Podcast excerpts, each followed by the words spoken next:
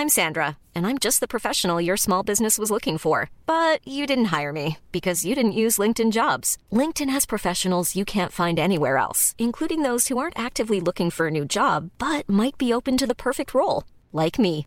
In a given month, over 70% of LinkedIn users don't visit other leading job sites. So if you're not looking on LinkedIn, you'll miss out on great candidates like Sandra. Start hiring professionals like a professional. Post your free job on linkedin.com/people today.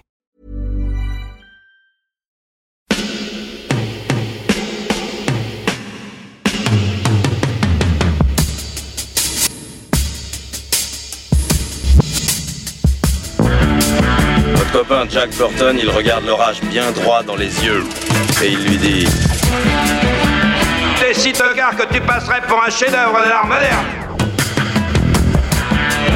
Madame, je n'écrirai rien sur ce film, c'est une merde Merde Ce sont les gars qui se prétendent normaux qui vous déçoivent. Les dingues, ça ne fait jamais peur.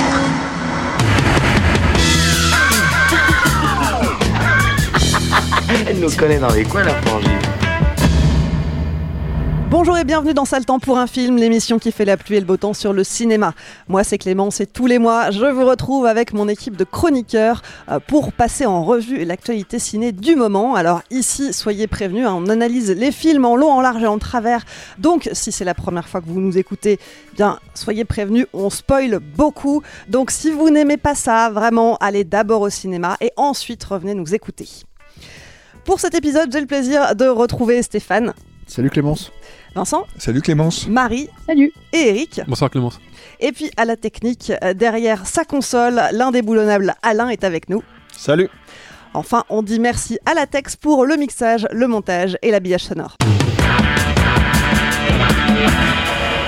Et puis on dit merci aussi à tous nos soutiens, à commencer par Eurochannel. Eurochannel, la chaîne 100% fiction et cinéma européen. Retrouvez des films exclusifs et des séries télé inédites euh, sur les offres de Bouygues, Orange et Free. Pour plus d'infos, rendez-vous sur eurochannel.fr. Et puis euh, tous- tous nos soutiens, euh, ce sont aussi vous, et d'abord vous d'ailleurs, nos auditrices et nos auditeurs. Et alors, d'habitude, on vous parle ici de Tipeee, de Patreon, euh, de Kiss Bank Bank. Là, on va vous parler euh, d'autre chose, une autre façon de nous soutenir. eh bien, c'est d'aller voir la campagne de financement participatif qu'on a lancée sur Kiss Bank Bank cette semaine. On vous, on vous en dira un petit peu plus un peu plus tard dans l'émission. Je tease, hein, est-ce que tu veux en dire juste quelques mots, en une non, phrase, bah, tout Stéphane? simplement, on lance un nouveau MOOC. Euh, on l'avait un petit peu annoncé euh, à droite à gauche. Et c'est un MOOC qui est spécifiquement euh, lié à la carrière de William Friedkin. Et alors, il y a une grosse partie sur ça. N'en dis pas partie- plus. Et une autre partie sur le reste. voilà. Et on vous dira la suite euh, à la mi-temps, à la pub. Mais donc, euh, voilà, si vous voulez nous soutenir cette fois-ci, eh bien, vous pouvez euh, aller voir la campagne participative et précommander ce MOOC. Et puis, vous pouvez toujours, évidemment, souscrire à un don ponctuel ou un don récurrent sur les plateformes de Tipeee, Patreon et KissKissBankBank, mot-clé Capture Mag. Et ça vous permettra de débloquer tout un tas d'avantages, d'avoir accès à des émissions en avant-première, d'avoir des réductions sur nos séances capture et puis d'avoir accès à notre super Discord avec toutes les blagues de Vincent en première. Donc, au programme de cette émission, donc euh, les films du mois de février avec du bon et du moins bon aussi. Dans l'ordre, on traitera Amelia's Children, puis La Zone d'intérêt, La Nuit d'Orion, Dali et enfin Sleep. Et on commence tout de suite avec Amelia's Children, sorti le 31 janvier en salle.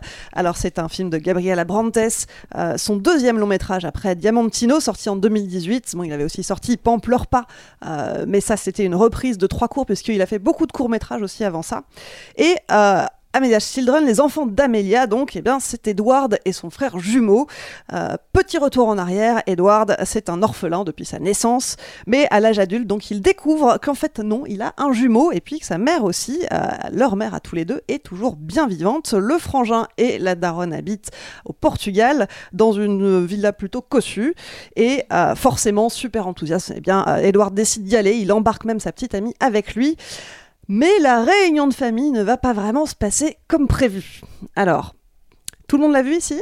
Moi, non. Non, toi tu ne l'as pas vu. Mais non, mais vous m'avez tous dégoûté, alors je suis allé voir, euh, je vous ai lâch- lâché, je suis allé voir l'enfer des armes à la place. Pendant qu'il nous envoie voir les pires films. Voilà. Ah non, mais là vous êtes là en fait, parce qu'il faut savoir, hein, ça il faut le dire, je, je- je vous laisse la parole après, euh, puisque j'ai pas vu le film. On a donc un, Il on est a- à peine revenu que. revenu, ouais. on a, on a un WhatsApp, et dans le WhatsApp, en fait, tout le monde donne son avis sur Ah, c'est une merde, ah, c'est nul, Non, ah, moi je dis machin, c'est tu vois. super, vas-y. Oui, mais bon. en Moi fait, j'ai dit que euh, c'était t'as- du Johanna Hawk sous acide. Voilà, donc euh, voilà. Et, et, et donc, du coup, j'ai fait Bon, bah les gars, je, je parle trop, moi, dans cette émission, donc je vais vous laisser. euh, Je vais commencer par parler alors que j'ai pas vu le film surtout. voilà. Donc, euh, donc, euh, donc, non, j'ai pas vu le film, je préfère aller voir le Tsuyark. Voilà. Très bien. Bah, si j'avais su, je serais allé voir autre chose aussi. hein. Je savais Bah, pas qu'on avait le droit. Écoutez, alors, on va timer ça. On a exactement 10 minutes pour en parler. Et je vous préviens, on sonnera la cloche. Merde, tu times tout maintenant là? Je Ouais. pars une émission et tu times tout. Arrête, tu es en train d'empiéter sur notre temps là. T'as déjà gâché une minute. non, elle a pas commencé. Vas-y. Allez, c'est parti. Qui veut se lancer? Est-ce que quelqu'un déjà a quelque chose à dire pour le défendre ce film? Parce que bon, il est vraiment, euh, vraiment très mauvais. Mais euh, Ouais. Vin- Vincent, Vincent, ouais. des fois, tu es plutôt indulgent. T'arrives Ouais, à. euh, T'es optimiste. Non, mais je vais pas, les- je, vais- enfin, je veux pas le, le défendre plus que ça, mais c'est vrai qu'on me l'a vendu comme un truc euh, qui était pire que Night Swim, là, le film de piscine, euh, le film d'horreur de piscine qu'on a fait le mois dernier, qui pour moi est le degré zéro du, du cinéma, un peu comme l'exorcisme dévotion, etc. Et là, c'est un, c'est un nanar, mais euh, mais avec des choses qui m'ont quand même euh, pas mal euh, amusé. Euh, on va, on, on spoil tout, hein, comme d'habitude. Donc si vous voulez, tout. voilà. Oh, je l'ai pas vu? Ouais, bah tant pis pour toi. Euh, c'est un film, euh, c'est un film de sorcière. Donc en l'occurrence, le le frère euh, qui vient retrouver son jumeau euh, fait la connaissance euh, avec la mère.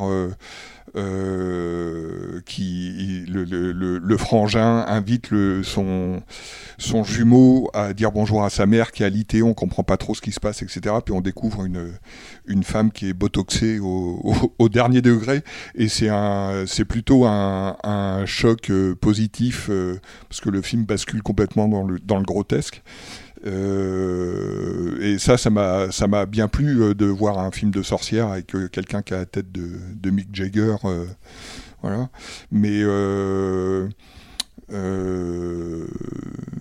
voilà en dehors de Mick Jagger, c'est une vieille sorcière qui. c'est ça. Donc il y a quelques, quelques scènes amusantes euh, liées autour de, du vieillissement, de la chirurgie esthétique, euh, des, des rapports euh, vénéneux dans cette, dans cette famille. C'est plutôt, plutôt bien mis en scène, je trouve. Après, ça reste quand même un, un tout petit film qui se déroule dans une maison, qui a peut-être les ambitions d'être un petit peu, un petit peu bizarre. Moi, j'ai vu pas mal d'hommages à, à Suspiria dans le film. Euh, Déjà, le fait que ça soit une sorcière, euh, la, la mère est donc le, la descendante d'une lignée euh, d'aristocrates, je pense, de, du Portugal. Et l'actrice, quand enfin, quand on la voit jeune, c'est le sosie de Jessica Harper. dans Suspiria aussi, il y a des scènes de danse qui sont un peu grotesques, etc., qui rappellent aussi euh, Suspiria. Donc cette, euh, je, je pense que le réalisateur est quelqu'un de beaucoup plus intéressant que les gros navets euh, euh, de, fi- de films d'horreur dont on a pu parler euh, ces derniers temps, mais que par contre son film n'est pas une, une franche réussite, mais euh, moi j'ai pas pas détesté pour autant. Bon, bah c'était bien qu'on commence avec toi. Maintenant, Ouais, même chose, je, suis- euh, je suis assez d'accord avec ce qu'il dit. En fait, il y a un espèce de euh, choc esthétique quand on voit cette, euh, cette dame-là et cette idée de, de mixer la, la chirurgie esthétique au, au film d'horreur et d'ajouter aussi parfois des éléments comiques. Au début, on se dit, ouais, c'est assez risqué, c'est assez chouette.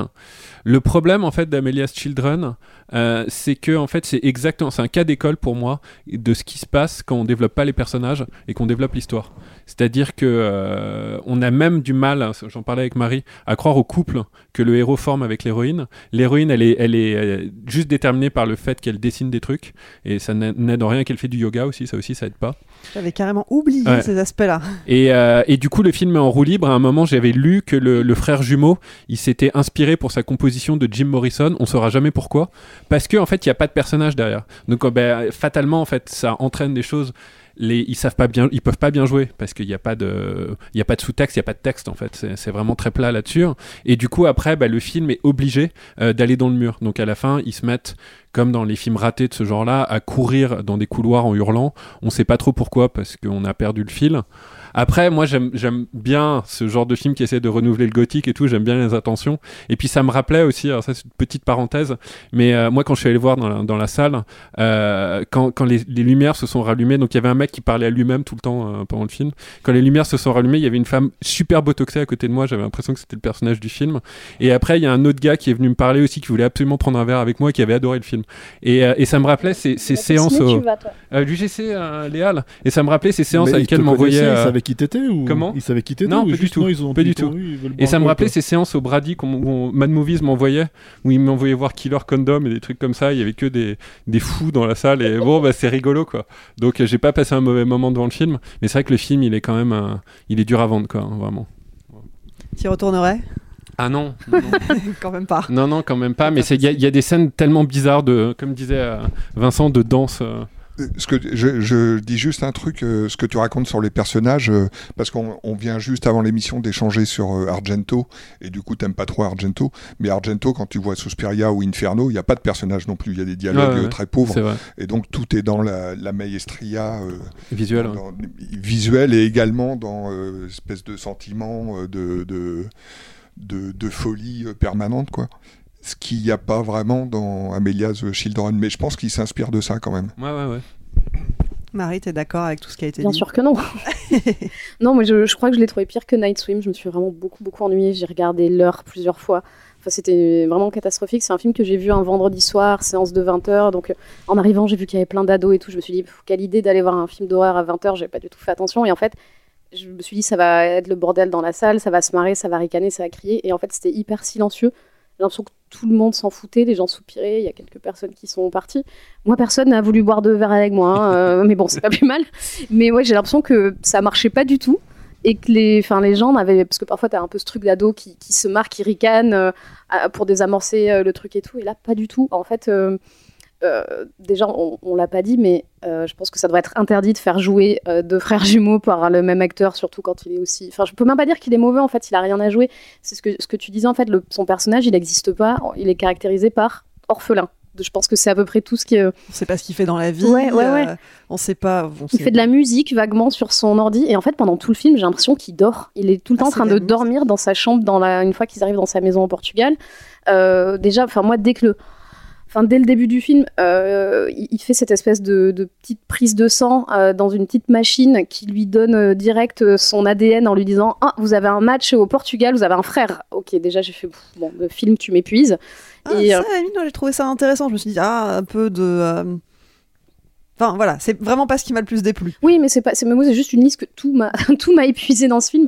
Et du coup, ouais, le, le deuxième frère, bah, il a ses cheveux, juste, je pense, pour qu'on puisse les différencier, lui mettre une perruque pour qu'on ait des champs contre champs, avec un gars qui a euh, les cheveux courts et l'autre qui a une perruque. Enfin, c'est, une catastrophe. Et, euh, et je sais pas, ce truc de, de personnage de la mère. Euh, le grand climax du film, c'est une scène de sexe entre la mère et son fils parce que c'est une sorcière.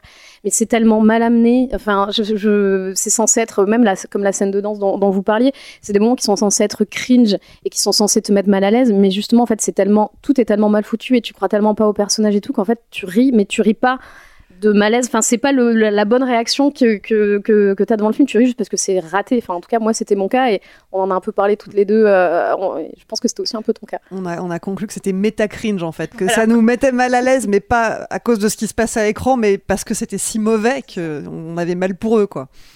Ouais, bah je, je suis- je suis assez d'accord euh, avec toi. Euh, moi, pour le coup, j'ai. Alors, je me suis pas ennuyée, mais par contre, j'ai trouvé ça vraiment super nul, quoi. Euh, En fait, je m'attendais pas du tout à ça. Euh, quand j'ai vu l'affiche, je m'attendais à un truc beaucoup plus. euh, je sais pas, un, un film beaucoup plus dans la veine de, je sais pas, enfin quelque chose de plus sale et de plus euh, vraiment série Z. Mhm. Et finalement, c'est plutôt léché. L'image, elle est pas dégueu du tout. Ouais, non, Euh, pas du tout, hein, c'est vrai. euh, c'est bien travaillé, le décor euh, aussi est intéressant, cette espèce de, de grande villa, grand manoir, euh, euh, et qui sort en plus de trucs de maison hantée habituels qu'on voit. Euh, je trouve que ça c'était intéressant. Euh, pareil, l'idée de, jouer sur cette sorcière des temps modernes, euh, etc. Il y, a- des idées qui sont intéressantes, mais derrière, c'est tellement mal exploité. Euh, moi, ce qui, m'a frappé finalement, c'est que j'ai tu disais grotesque, et c'est vraiment le mot qui m'est revenu à l'esprit plusieurs fois. Et cette scène de danse là entre les, deux frères et la mère, mais je trouvais ça d'un ridicule. Et l'impression que ça m'a donné au final, c'est que c'est un film qui se prend beaucoup au sérieux. Euh, ils, essayent de faire euh, un, film, pas d'horreur, mais un film euh, qui va mettre mal à l'aise et qui est très sérieux, et en fait ça marche pas, et du coup ça le rend encore plus ridicule. Et moi c'est ça qui que je trouve très cringe. Au-delà des problèmes d'écriture, clairement, le personnage qui arrive et puis on lui dit bah, en fait tu vas rester un mois ah bah oui, ok, très bien. C'est plein de détails et d'incohérences comme ça, mais euh, le personnage du père qui débarque dans ses sait et puis qui, repart. euh, Enfin, voilà, il y a- c'est c'est- il y a trop de trous dans la raquette pour que ça fonctionne. moi, je sais pas ce que le film veut raconter au final, parce qu'il y a cette histoire donc de sorcière qui mange ses enfants pour euh, s'octroyer la jeunesse éternelle et la beauté éternelle. En même temps, ils ont une espèce de don qui leur permet de voir des trucs. Le, le, frère, donc celui qui se croyait orphelin, euh, commence à avoir ce don une fois qu'il est sur place, mais après, c'est ça disparaît complètement et on n'en fait rien. Enfin, je, me suis demandé ce que, enfin, ce que ça voulait me raconter, quoi. Et puis il y a mille clichés. Enfin, on en, a parlé aussi avec Clémence, le, cliché des autochtones euh, à qui on demande le chemin de cette maison et qui se mettent à leur hurler dessus pour pas qu'ils y aillent, mais en fait c'était pour les prévenir. Mais enfin, plein de choses qui n'ont pas de sens euh, et qu'on a déjà vu dans des films, donc on les remet là, mais c'est Ouais. quoi. Ça, ça a réussi à l'exploit d'être à la fois hyper prévisible et en même temps, euh, et en même temps, il manque plein de trucs quand même. Euh, bref, les 10 minutes sont passées, donc euh, je pense qu'on a fait le tour. Stéphane, petit tu veux mot, conclure non, non, j'ai rien à rajouter, moi. On t'a pas donné envie de le pas voir film, Pas du tout. Non, mais vous m'aviez déjà coupé la, la chic avant, hein, donc euh, tout va bien. Bon, si vous voulez quand même vous faire à votre propre avis, Amelia's Children est sorti en salle le 31 janvier. Dépêchez-vous, je pense pas qu'il y restera très longtemps.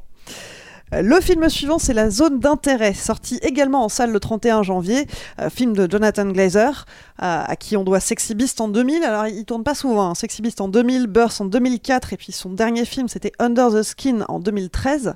Euh, mais en même temps, même s'il tourne pas souvent, ça vaut le coup, puisque La Zone d'intérêt a décroché le Grand Prix à Cannes. Alors, c'est adapté d'un roman de Martin Amis. Euh, et la zone d'intérêt, en langage nazi, eh ben, c'est la zone de 42, de 40 km euh, qui entourait le camp d'Auschwitz en Pologne. Et euh, c'est dans cette zone, juste à côté du camp, euh, qu'habitait Rudolf Hoss. Alors Rudolf Hoss, c'est le commandant d'Auschwitz et il vivait là donc avec sa femme, avec ses enfants, dans un- une grande maison et un jardin fleuri. Et la zone d'intérêt bah, raconte leur vie en dehors du camp, c'est-à-dire qu'on voit son quotidien à lui, mais quasiment jamais à, à l'intérieur, on voit tout ce qui se passe en, en revanche en dehors. Donc ici, tout le monde l'a vu. Ouais. Et puis là, je pense qu'on va rester un petit peu plus longtemps à en parler. Euh, qui veut commencer Euh, Est-ce que Stéphane, tu veux commencer? Ouais, mais Stéphane, en même temps, je sais qu'il a des trucs négatifs à dire. Ah, c'est plus que négatif. Ouais. hein. C'est, euh, moi, j'ai vraiment détesté le film. Donc, je, si vous voulez, je sais pas, peut-être En même temps. commencer plutôt que. Non, vas-y, vas-y, Bon, commence. moi, moi, mon premier point, en fait, ce que je veux préciser avant, avant qu'on rentre euh, vraiment dans le vif de, de la fabrique, enfin, du film, quoi, c'est que euh, on parle d'un sujet quand même qui est extrêmement euh, spécifique. Donc, euh, quand euh, ma, négati- ma négativité sur le film, en fait, elle est évidemment pas liée au sujet. Euh, ni même, euh, je veux dire, à ce que euh, la finalité en fait morale en fait de ce que le film avance. Quoi. Je parle vraiment pas de ça. Je parle vraiment de la fabrication. Je parle du, de- du point de vue du mec, euh, du réalisateur, et en fait de, finalement de, quelque part de, euh, ouais, enfin, en gros de son, point de vue de mise en scène sur le film, quoi. Euh, donc je le précise parce que c'est important de le dire parce que en gros il y en a eu quand même pas mal de films sur le sujet, des films assez emblématiques et assez comment dire importants dans l'histoire du cinéma. hein. Euh, moi j'estime à la hauteur de, de- du sujet en question quoi. Euh, que ce soit Nuit et brouillard ou euh, par exemple la liste de Schindler quoi. Et euh, en fait ça confronte un peu aussi les points de vue que tu peux avoir sur ce sujet là quoi. J'ai pas lu le roman. Donc je ne sais pas exactement comment le roman est, est écrit. C'est très différent. Mais il y a ce point de vue. Le de roman- dire- le est dire grotesque. on, ne, on, Ouais. ne, on ne montre absolument pas en fait ce qui se passe dans le camp. Euh, oui, c'est là. Enfin, moi, j'ai pas lu le roman, mais ce euh, que j'ai lu, euh, ouais. c'est la même chose, mais sauf que le roman, euh, il y a plein de personnages et, et on est plutôt dans le grotesque. Le roman. Mais dans le grotesque au sens euh, volontaire du terme. Ouais, ouais. Euh, là, c'est vrai qu'il y a une austérité. Alors moi, moi, je vais prendre une phrase que Eric aime bien dire, euh, en fait, voilà, parce que c'est c'est un truc qui existe, quoi. Je sais où tu vas. Voilà, c'est que en fait, à un moment donné, en fait, quand, il faut le dire qu'on se fait chier à ce film parce qu'on se fait vraiment chier. Moi, je trouve qu'on se fait chier à mort, tu vois. Euh, parce que fondamentalement, il y a, y a- et là, je vais être assez méchant. Il y a ce gars qui me fait beaucoup rire, moi, dans, dans La Cité de la Peur. C'est quand ils vont au restaurant avec Chantal Lobby et, et Gérard Darmon, et il y a avant de rentrer, il y a, un panneau en fait avec euh, euh, ce soir en représentation euh, Johnny One Finger en fait. Et c'est un mec qui joue sur son comment dire sur son piano avec un seul doigt. Parce qu'en fait c'est ça son répertoire.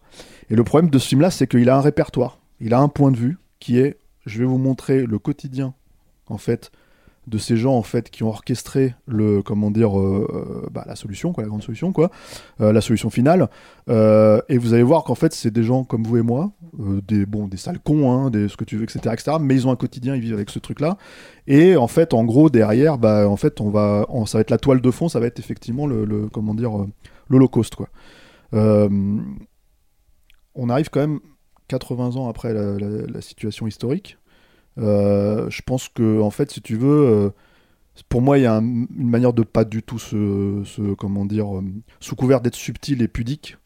En fait avec la situation il y a une manière de pas du tout essayer de traiter le sujet. Alors je comprends hein, je vois la toile de fond je vois les, trains passer j'entends les cris c'est un truc qui existe là etc etc tu vois. Mais pour moi en fait quand je vois tout ça mon problème c'est que j'ai l'impression que le mec en fait il cherche son petit diplôme on va lui dire t'es Kubrick et en fait, tu fais tes petits plans à la Kubrick avec les plans latéraux, avec les trucs comme ça, les trucs larges et tout ça, etc. etc. Et en fait, il y a un moment donné où ça, ça, ça, quand tu ne fais que ça pendant tout le film, ça devient littéralement insupportable parce que tu as envie de lui dire, mais essaye en fait de, de, traiter le sujet en fait. Et quel est ton sujet exact en fait? Et à part dire, bah en fait, ce questionnement que tout le monde s'est forcément posé, hein, je pense à un moment donné, qui est de dire, mais comment on a pu laisser passer ça? Comment en fait une histoire comme ça a pu arriver? Comment est-ce que ça a pu arriver dans l'histoire de l'humanité? Et cette manière de présenter, on va dire, les choses d'une manière euh, presque, euh, tu vois, euh, euh, clinique, de dire, bah, en fait, c'était un quotidien, c'était une façon de penser, c'était en fait une idéologie, c'était tout ce que tu veux, etc., etc. Et ils sont complètement acceptés tout ça, si tu veux. Euh, ce qui est, je pense, en fait, le truc que tout le monde s'est dit sans même que ce film euh, puisse le, enfin, le, démontre particulièrement. Bah, en fait, euh, ouais, le souci, c'est que, voilà, enfin, euh, je veux dire, euh, c'est, ça va absolument pas en profondeur. Et moi, ma problématique vis-à-vis de ça, c'est que j'aime beaucoup Sexy. J'aimais beaucoup certains de ses clips, en fait, à, Jonathan Glazer. Euh, mais en fait, euh, c'est quelqu'un qui, euh, je pense, comme beaucoup de clippers, est quelqu'un qui a des concepts, en fait, de mise en scène. Et en fait, quand il, en l'occurrence, quand tu regardes un film comme ça, il le répète ad nauseum, quoi. Donc du coup, tu te retrouves avec un film qui aurait pu être fondamentalement un court métrage extraordinairement euh, puissant et efficace. Absolument. Voilà, et qui en fait devient un long métrage absolument délayé, où dans ma première problématique principale, en fait, si tu veux, c'est qu'il n'y a aucun moment donné où je ressens l'horreur de la situation. Mais aucun moment. J'ai beau, il a beau commencer avec, euh, euh, comment dire, une ambiance sonore. Il a beau commencer en fait, enfin, il a beau te montrer les, les, les flammes en fait, ce dieu, les, les comment dire, euh, en toile de fond. Il a beau te montrer les, les camps des trains. Il a beau te montrer le- la petite gamine polonaise qui se cache et tout ça, etc., etc., avec une espèce de, de, de comment dire, euh, de, de négatif en fait, euh, d'image et tout ça. Une caméra thermique. Voilà, une caméra thermique, merci. Il a beau te montrer tout ça, il y a aucun. Moi, je ne suis jamais impliqué dans le sujet. Et il faut quand même le faire avec ce sujet-là. C'est ça le truc. C'est pour ça que je fais vraiment la distinction entre ce que le film raconte et la façon dont il le raconte. Et, pour moi, en fait, du coup, c'est que bah, quand ça te plonge dans une espèce de torpeur absolue, si tu veux, où tu te dis, mais en fait, euh, émotionnellement, je suis pas là. Euh, euh, comment dire que ce soit en fait dans, dans l'aspect parce que je lui demande même pas d'être graphique hein.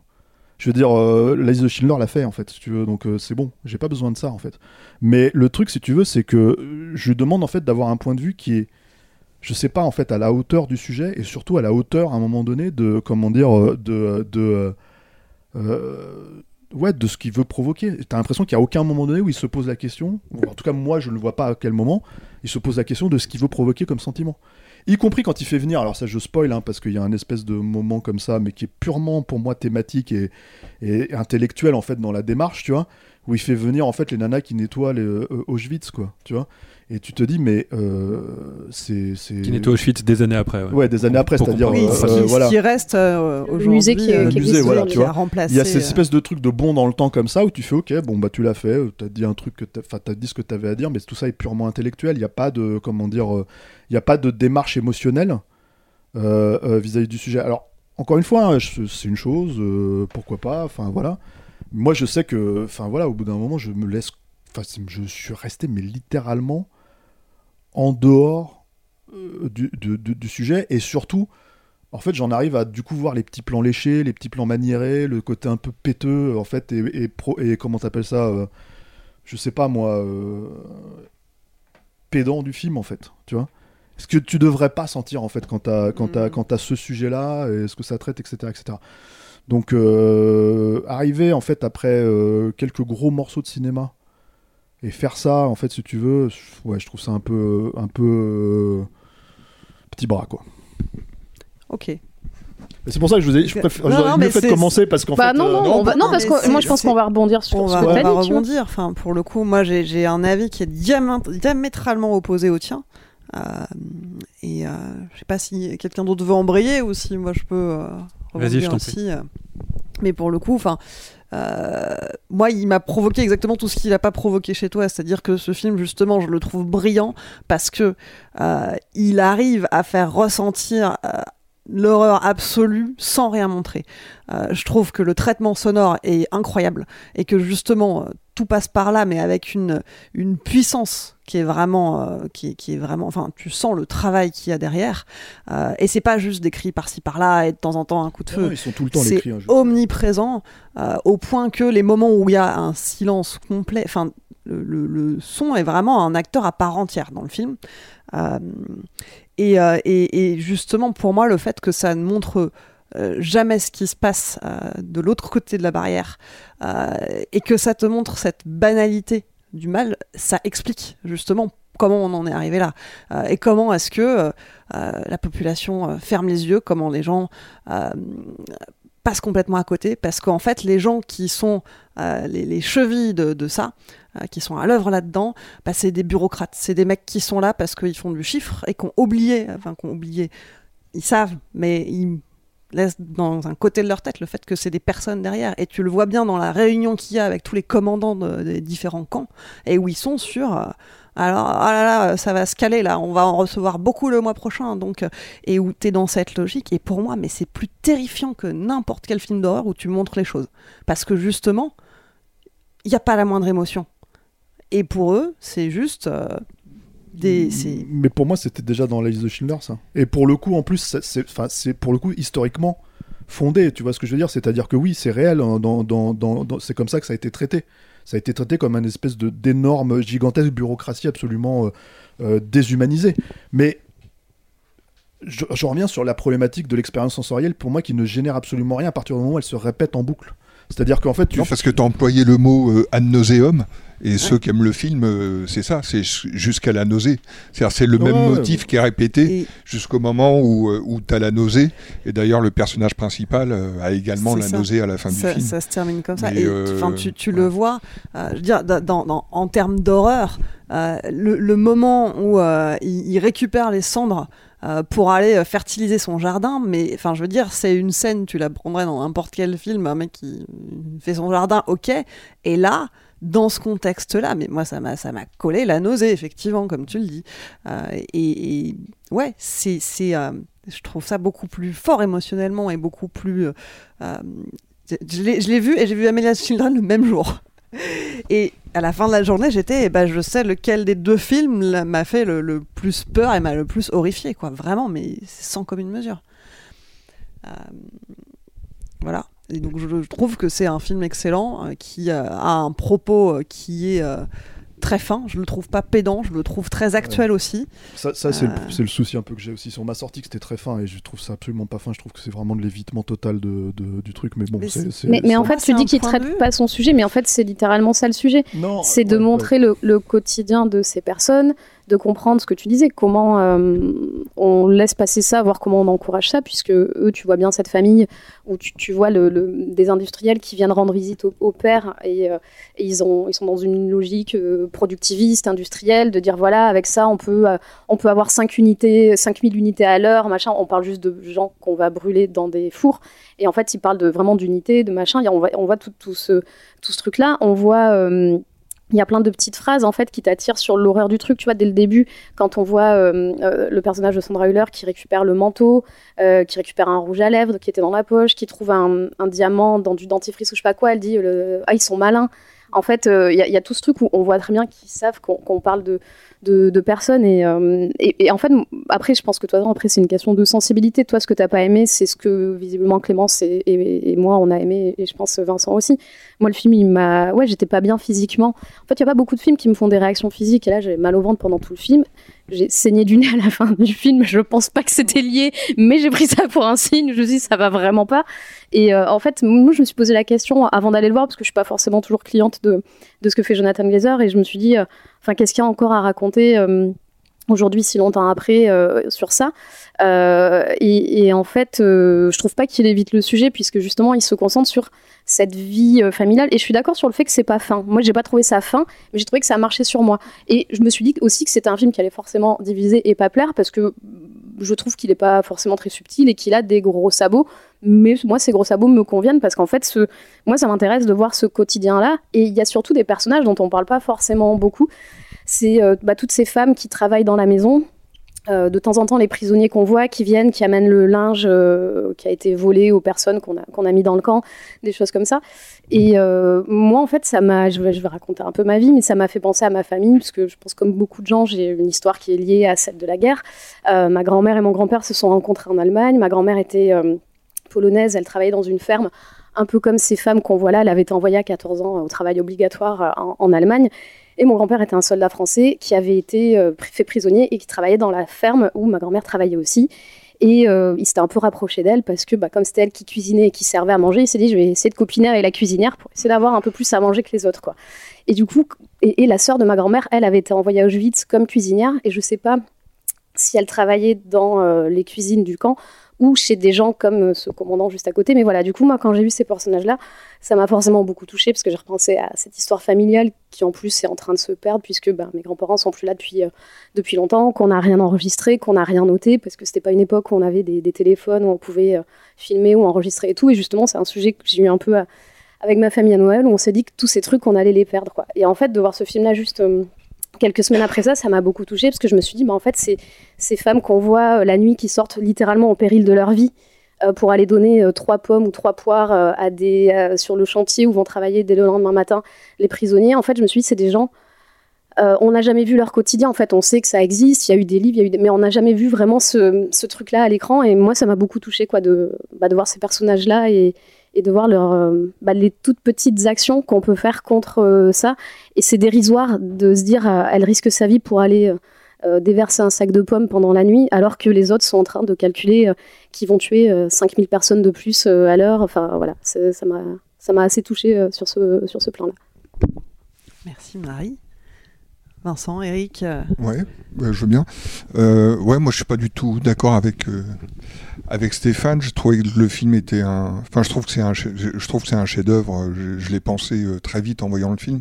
Avant même la fin du film, j'ai adoré. Mais j'aime beaucoup les films de les films précédents de Jonathan Glazer et je trouve que il en a fait quatre, mais chaque chaque film est meilleur que le précédent. Et euh, donc j'ai hâte de voir son prochain film. dans- Ah bah, ce sera dans 10 ans. voilà. Mais euh, ouais, c'est un cinéaste, euh, c'est un cinéaste rare sur un sujet euh, assez rare. J'adore, euh, j'adore les films euh, sur la Shoah. J'ai été traumatisé par euh, Shoah de Lanzmann euh, quand j'étais quand j'étais gamin.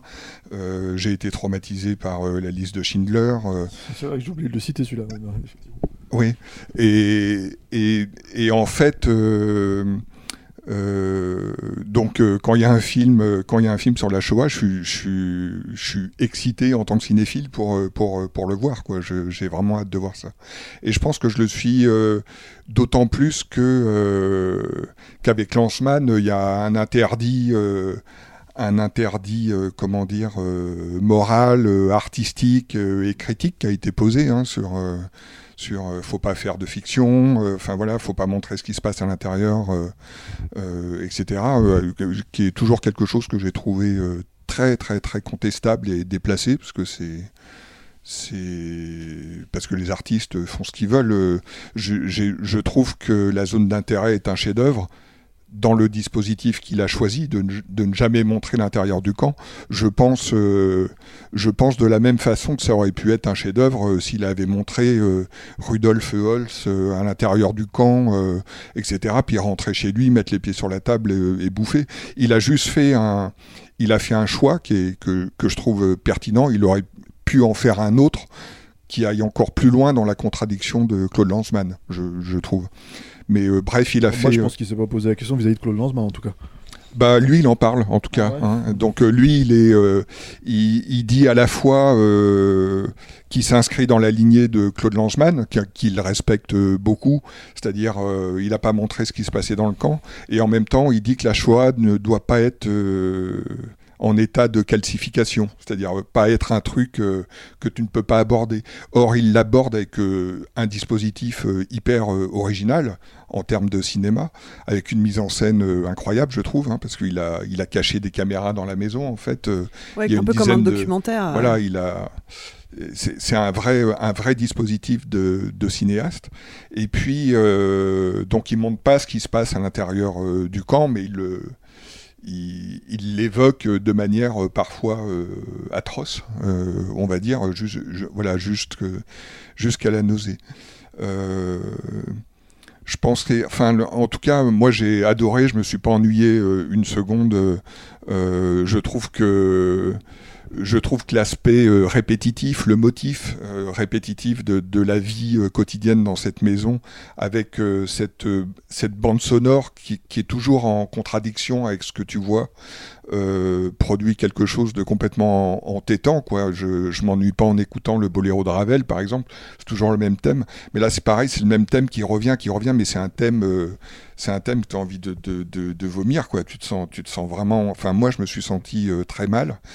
Donc il se trouve que le personnage euh, a des hauts cœur à la fin. Euh, moi, ça m'a évoqué un, autre film que j'adore, alors sur un autre génocide, mais c'est euh, The Act of Killing de Joshua Oppenheimer, qui raconte comment les comment la guerre civile, euh, ils ont éliminé euh, des centaines de milliers de, communistes, etc. Et en fait, Joshua Oppenheimer va dans son pays, c'est en, Indonésie, je crois, et euh, il fait rejouer les scènes de torture et de meurtre aux meurtriers qui, ont, fait ça. Il retrouve des tortionnaires et il leur, demande de rejouer les scènes, de montrer comment ils faisaient. Et, donc les tortionnaires euh, font les cacous pendant une heure et demie, hein, ils racontent, ils rigolent, etc. Et à la fin, il y en a un qui vomit devant la caméra. Il, il peut plus en fait, parce que euh, ce qui passe pas dans l'esprit passe dans le corps. Et, donc ça m'a évoqué ça, parce que c'est exactement la même chose pour euh, Rudolf Holz. ce qu'il peut pas verbaliser sur ce qu'il a fait, forcément ça, ça, passe par, ça passe par le corps. Donc il a des hauts le cœur à la fin du film. Et je trouve que c'est un moment de cinéma euh, absolument euh, sidérant, d'autant que ça correspond euh, à la bascule dans le camp de, aux images actuelles d'Auschwitz, avec sans doute le plus beau plan de Judas de, l'histoire du cinéma. Donc pour moi, c'est un, ouais, c'est un grand chef-d'œuvre. Très bien, Eric. Non, non, mais ces, avis sont intéressants. Hein, effectivement, c'est un sujet délicat. Euh, moi, je pensais beaucoup à, à hein, euh, dans la manière euh, de, filmer, d'éviter un peu les gros plans, de faire que de la lumière naturelle. Et un roman aussi de Robert Merle qui s'appelle La mort et mon moitié, on en parlait sur WhatsApp, qui est exactement ça en fait, hein, où c'est un, chef de camp qui, raconte à, quel point son travail est statistique et comment il faut, satisfaire le parti et il en perd complètement le nord. Et Robert Merle en fait avait interviewé ce chef de camp, je crois que c'était Birkenau, je, je, suis pas sûr, je l'ai lu il y a longtemps. et euh, du coup, ça lui donnait une vraie légitimité euh, pour écrire ce roman. Et ça se sentait, en fait. Et là, moi, la légitimité de, du réalisateur, je la trouve pas. euh, et je trouve que parfois, ce manque de légitimité-là le pousse à faire quelque chose d'un peu trop conceptuel, et que je trouve d'un peu de mauvais goût. Euh, où tout d'un coup, il filme une fleur qui devient rouge avec des cris. Euh, je trouve que la musique est très déplacée aussi, où j'ai l'impression qu'il y a un DJ aux commandes euh, et euh, qui, me, qui fait plein d'effets sonores, etc. Et qui va contre euh, euh, le, le- projet euh, de départ d'être extrêmement sobre et de, et de filmer la réalité de manière euh, très très neutre. Même chose, cette caméra thermique. Et en fait, il avait expliqué que c'est un truc parallèle, donc il y a une caméra thermique qui suit une petite fille la nuit, euh, qui cache des, euh, des, des fruits et légumes euh, euh, dans les champs que vont labourer euh, les prisonniers juifs. Je trouve que ça marche pas parce que ça nous sort du point de vue de ces gens-là et de la narration. Euh, en plus, il y a une histoire de, de, euh, de contes de fées racontés par-dessus. Donc là, du coup, aussi, je trouve que c'est c'est pas le même film, en fait. Et donc ça me sort, moi. Donc là, je, je peux pas je, peux pas être aussi euh, enthousiaste que, que Vincent et dire que c'est un chef-d'œuvre, parce que pour moi, c'est des fautes de goût qui me sortent du film. Et là où je suis un peu d'accord avec, avec Stéphane, c'est que je pense que toutes ces intentions-là auraient pu très bien tenir dans un film de 40 minutes et dans une galerie d'art.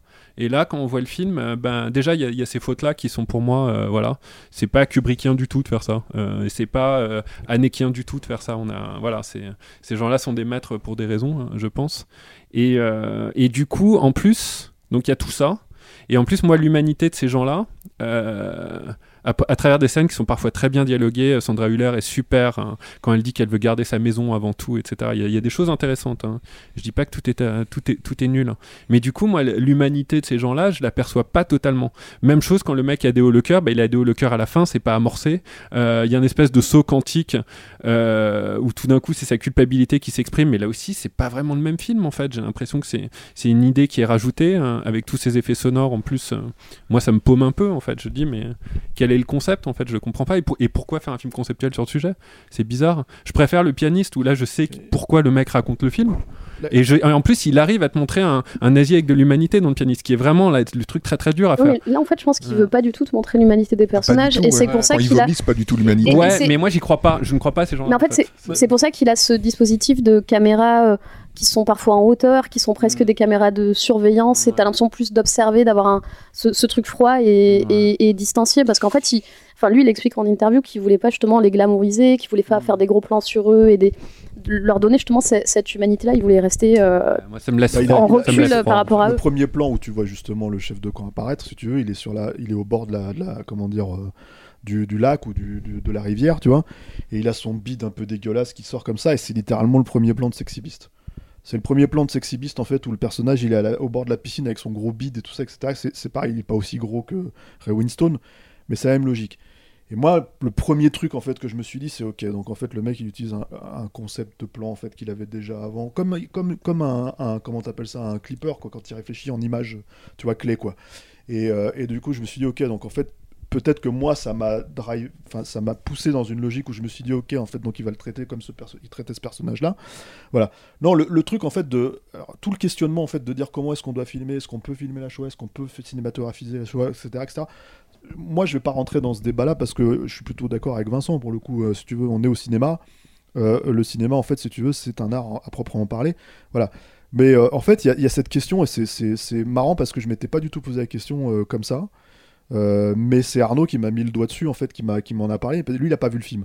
Il m'a dit, mais explique-moi un peu le truc du film parce que moi, j'ai l'impression que. Alors, il me dit, c'est- un peu con hein, comme logique, mais en fait, il me dit, euh, euh, j'ai l'impression que ce film-là, et, c'est- et- en fait, il a mis le doigt sur mon problème en fait que j'ai avec le film, quoi. C'est qu'il il me disait, si j'ai bien compris, ce film-là, si la Terre venait à disparaître et qu'il y avait une race extraterrestre qui descendait et qui trouvait ce film-là, et en fait, il comprendrait pas ce que c'est la Shoah avec ce film-là. Je fais, c'est exactement ça. C'est Oui, en mais fait, le truc, c'est peux- que le film, il arrive. euh, Évidemment, le truc c'est que. en Enfin, fait, tu vois, on n'est pas obligé pense- d'expliquer ce que tout le monde non, sait. mais par contre, en fait, le truc, si tu veux, c'est au-delà d'expliquer, il faut quand même arriver à un moment donné à faire comprendre que, si tu veux, tu, nous, on a tout un bagage, en fait, si tu veux, historique, avec tout ce qu'on sait sur le sujet, avec tout ce que ça comporte, nous, émotionnellement, ce qu'on, le bagage qu'on apporte en allant voir ce film-là. Et ce film, il, il- en fait, il profite de ce bagage-là, si tu veux. Comme tous Et les films profitent de tout ce qui existe et du savoir historique. Non, euh. tu montrerais ça à un gamin de 10 ans si tu s'il sait pas ce que c'est, parce que nous on n'a pas découvert la Shoah avant ça. Tu vois, moi j'ai- moi j'en ai entendu parler, enfin j'ai pas entendu parler de la Shoah. T'as vu Indiana Jones, tu t'entends les nazis, tu sais, tu connais quelques trucs, mais le truc c'est qu'historiquement c'est c'est euh, pour nous, en fait c'est éduquer, enfin on est éduqué à l'école à partir de, de- du collège avec ça, tu vois en termes d'histoire quoi. Donc le truc c'est que tu commences à savoir exactement ce que c'est.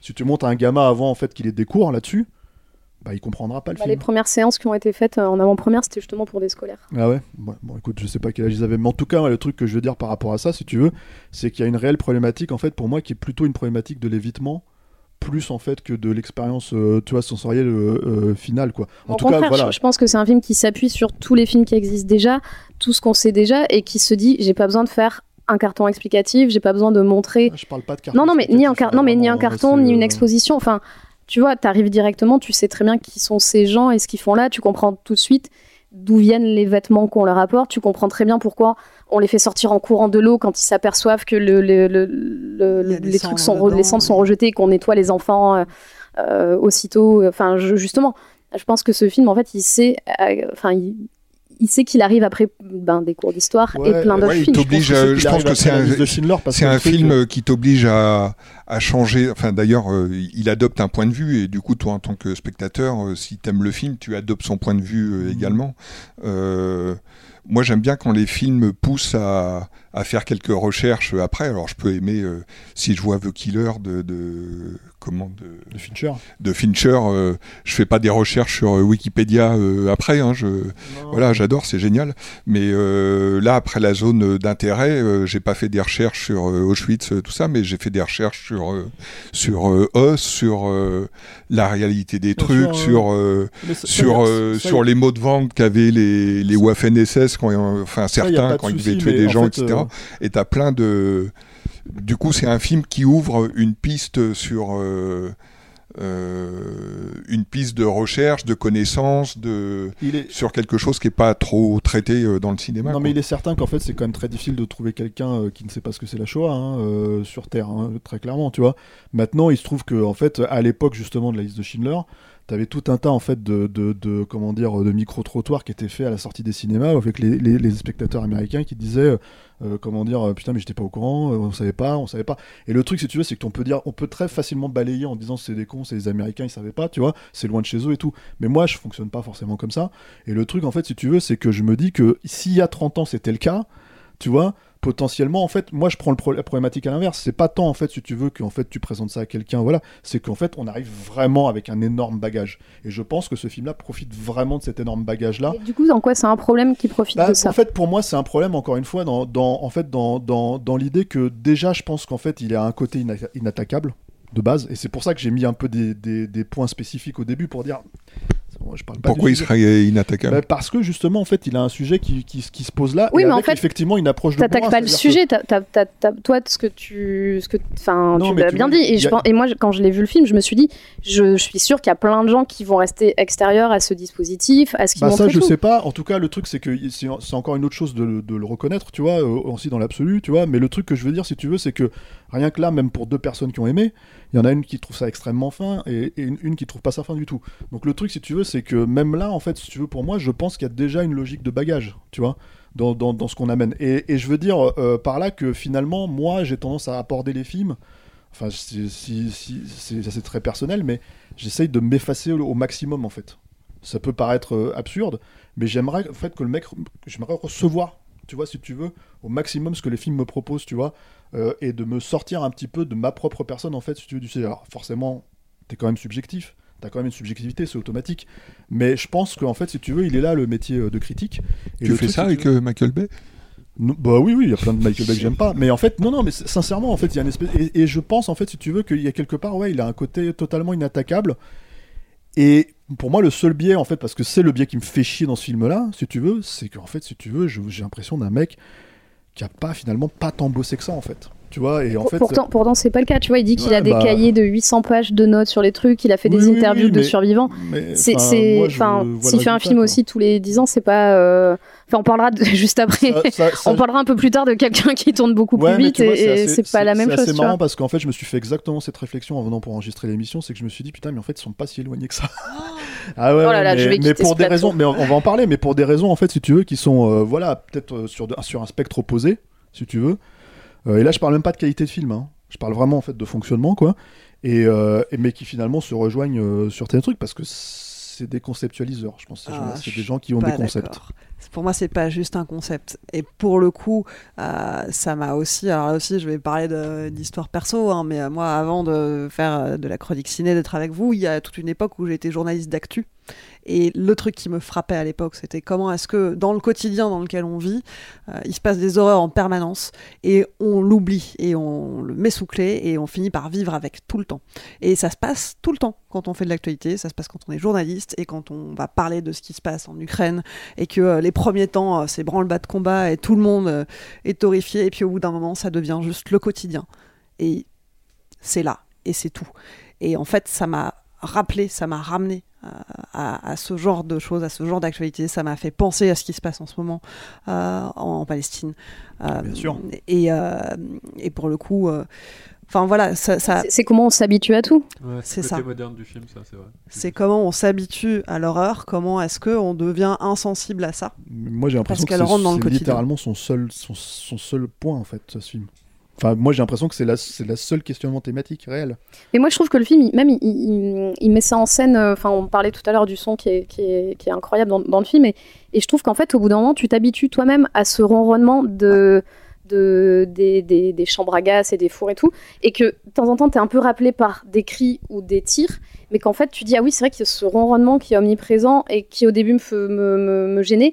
Je m'y suis habituée moi-même. Et je pense que le film aussi est long pour ce truc-là, pour avoir cette sensation-là de finir par s'habituer à ce truc et de vivre, alors évidemment des, des- de très loin, mais cette idée de, de s'habituer à tout. Et, et je voulais revenir un peu sur la, la fin du film aussi, où on voit, euh, moi ça m'a beaucoup étonné, je pensais pas du tout qu'il y aurait ça à la fin du film, on voit des images de, de personnes qui s'occupent de l'entretien de d'Auschwitz aujourd'hui.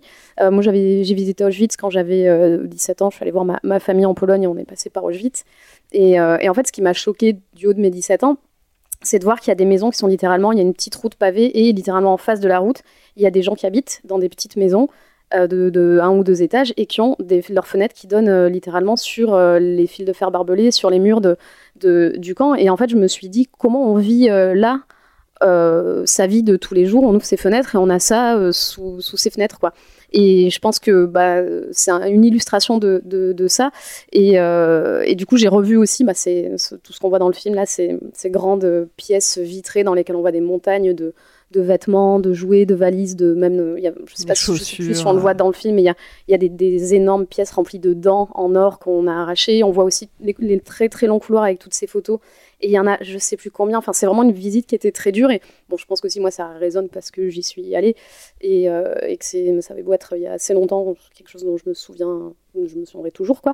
Et, et je pense que aussi voilà le fait de montrer ces ces personnes-là qui travaillent aujourd'hui, c'est aussi une autre euh, manière de montrer qu'on s'était habitué à tout et qu'il y a des gens, c'est leur travail littéralement d'aller euh, nettoyer et de passer devant ça tous les jours. Alors que moi, c'était peut-être la pire euh, visite et une des pires choses que j'ai vues de ma vie. C'est le quotidien de gens qui nettoient là et qui doivent eux aussi être habitués à, ce décor et à cet environnement de travail. Wow, J'avais pas du tout perçu cette scène-là sous cet angle-là, mais je la trouve encore plus intéressante avec la façon dont tu dont on parle. Est-ce que euh, quelqu'un veut ajouter quelque Non, chose C'est juste euh, ce qu'elle dit, c'est intéressant. Merci. Je veux bien mais juste dire un, un dernier truc. euh, Il y a des. J'ai lu un. Je crois que c'est un papier dans Première. Ils, ils ont. Ils ont pas beaucoup aimé le film, mais j'ai trouvé que le. J'ai trouvé que le papier était bien. Si j'avais pas aimé le film, euh, je pense que j'aurais j'aurais écrit la même chose. Et, et par contre, il commençait à, à, à dire que, euh, que ça s'inscrivait presque dans un film de genre. En fait, euh, la zone d'intérêt, que le, le film euh, sur la Shoah devenait un film de genre. Et alors, je sais pas si je, je, crois qu'il y avait un côté un peu négatif dans cette affirmation. Et, euh, et moi, j'aime bien euh, cette idée-là, parce que euh, dans l'idée de la décalcification de la Shoah, comme, dit Glaser, ça ouvre la porte à un sujet. Enfin, je veux dire, il y, a des- centaines de films sur la Seconde Guerre mondiale. et, la Shoah reste un sujet, malgré tout, tabou, qui est très peu abordé dans, la fiction, enfin, en tout cas, dans la fiction cinématographique. Et moi, ça me, ça me plaît vachement, ces films-là. Enfin, je trouve qu'il y en a peu, mais Le Fils de Sol, euh, c'était génial. Ouais, Euh, très bien. euh, la zone d'intérêt, j'adore. Le pianiste, c'est incroyable. Enfin, ça, ça fait beaucoup de, ça fait beaucoup de films avec des sujets euh, très forts et des témoignages sous des angles assez différents. Et, j- et, et j'avoue que je suis, euh, comment dire, euh, je suis preneur du genre de voilà qui est- que ça soit euh, un peu plus euh, libre, que la la parole soit libérée, que les artistes puissent, euh, les réalisateurs, les scénaristes puissent s'emparer de ce sujet de manière plus librement, sans qu'il y ait cette chape de plomb qui retombe à chaque fois sur est-ce qu'on a le droit, est-ce qu'on n'a pas le droit, est-ce que c'est bien, est-ce que c'est moral. C'est un peu chiant ce débat-là. C'est un sujet qui revient pas mal dans, dans l'émission, parce qu'on en parlait déjà le, le mois dernier avec euh, Moi Capitaine en plus. Pour d'autres raisons, mais. euh, Pour d'autres raisons, ouais, ouais, bien sûr. Ouais, ben, euh, en, en tout cas, ils s'inscrivent, euh, ils s'inscrivent dans euh, tous les deux dans euh, une envie de faire euh, du cinéma euh, qui soit euh, débarrassé des questions, euh, je vais dire bassement morales, en tout cas, euh, qui n'ont pas lieu d'être pour nous, quoi. Tu l'as vu, toi, Alain? Pas du tout. On t'a donné envie de le voir? Non. Je suis désolé. C'est pas grave, t'excuses pas. hein. Euh, en tout cas, vous, si vous avez envie de le voir, si on vous a donné envie de vous faire votre propre avis, puisque pour une fois, les avis n'étaient pas si tranchés, euh, eh bien, euh, la zone d'intérêt est en salle depuis le 31 janvier et celui-là, il risque d'y rester un peu plus longtemps. I'm Sandra, and I'm just the professional your small business was looking for. But you didn't hire me because you didn't use LinkedIn jobs. LinkedIn has professionals you can't find anywhere else, including those who aren't actively looking for a new job but might be open to the perfect role, like me. In a given month, over 70% of LinkedIn users don't visit other leading job sites. So if you're not looking on LinkedIn, you'll miss out on great candidates like Sandra. Start hiring professionals like a professional. Post your free job on linkedin.com/people today. Prochain film dont on parle, euh, c'est La Nuit d'Orient, mais avant ça, on va faire un petit break. hein. Euh, et on va vous parler euh, donc de ce nouveau MOOC qu'on lance, la campagne de financement. Alors, spoiler, la campagne de financement est déjà bouclée, puisque en 48 heures, on a dépassé les 100%. Euh, on est quand même super content de ça, mais pour autant, vous pouvez toujours, vous pouvez toujours baquer, vous pouvez toujours participer pour précommander votre, euh, votre euh, exemplaire, euh, puisqu'il y en a encore pour trois semaines au moins, je ne sais plus la date exacte de fin de la 7, campagne. euh, 7 mars. Le 7 mars, voilà, vous avez jusqu'au 7 mars pour aller précommander votre MOOC. Alors, je me tourne vers toi, Stéphane. Est-ce que tu peux nous en dire plus? Qu'est-ce qu'il y a dans ce numéro 1 de Capture Mag, le Alors, a- ce que je peux te dire qu'il n'y a pas déjà, c'est un texte d'Éric Vogel, parce que, euh, parce que en fait, il, il- il me- il me dit non à chaque fois, le Ah, salaud. Quoi. taille. À chaque fois, je peux pas, je suis désolé. Voilà, à chaque fois, il est Oh, je suis au Maroc. Ah, oh, je, suis, je suis pas là, tu vois, et tout. Et alors, tu Donc, peux pas écrire là-bas? Ouais, Donc, euh, je peux te dire qu'il n'y a pas ça, tu vois. Euh, non, alors- c'est comme je disais au début de l'émission, en fait, c'est on a un peu décidé d'aller dans, dans une. On s'est dit, on va reprendre un peu le, ce qu'on fait avec Capture Mag, le podcast, c'est-à-dire euh, faire un, un- un gros, gros, euh, une grosse autopsie de carrière de- de- d'un cinéaste, quoi. Et euh, là, en l'occurrence, euh, on était parti sur Fredkin parce qu'on avait déjà des entretiens sous la main qui étaient assez inédits, euh, qui très très peu. On a utilisé des petits bouts ici et là, mais c'est vraiment en fait euh, là, c'est ça prend beaucoup de place. Il y a quand même, euh, je crois, si je dis pas de bêtises, 80 pages. sur 80 Fredkin. pages Ouais. sur 152 au total. Exactement, voilà. D'in- D'interview Non, pas d'interview, mais De de, sur, sur. En fait, mais les interviews sont assez fat, hein, elles sont assez grosses, Ouais, quoi.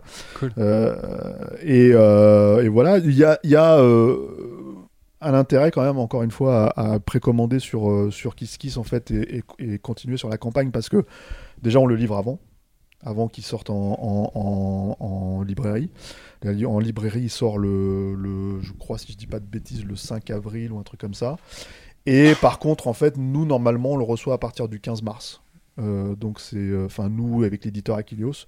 Et on fait normalement les envois à ce moment-là.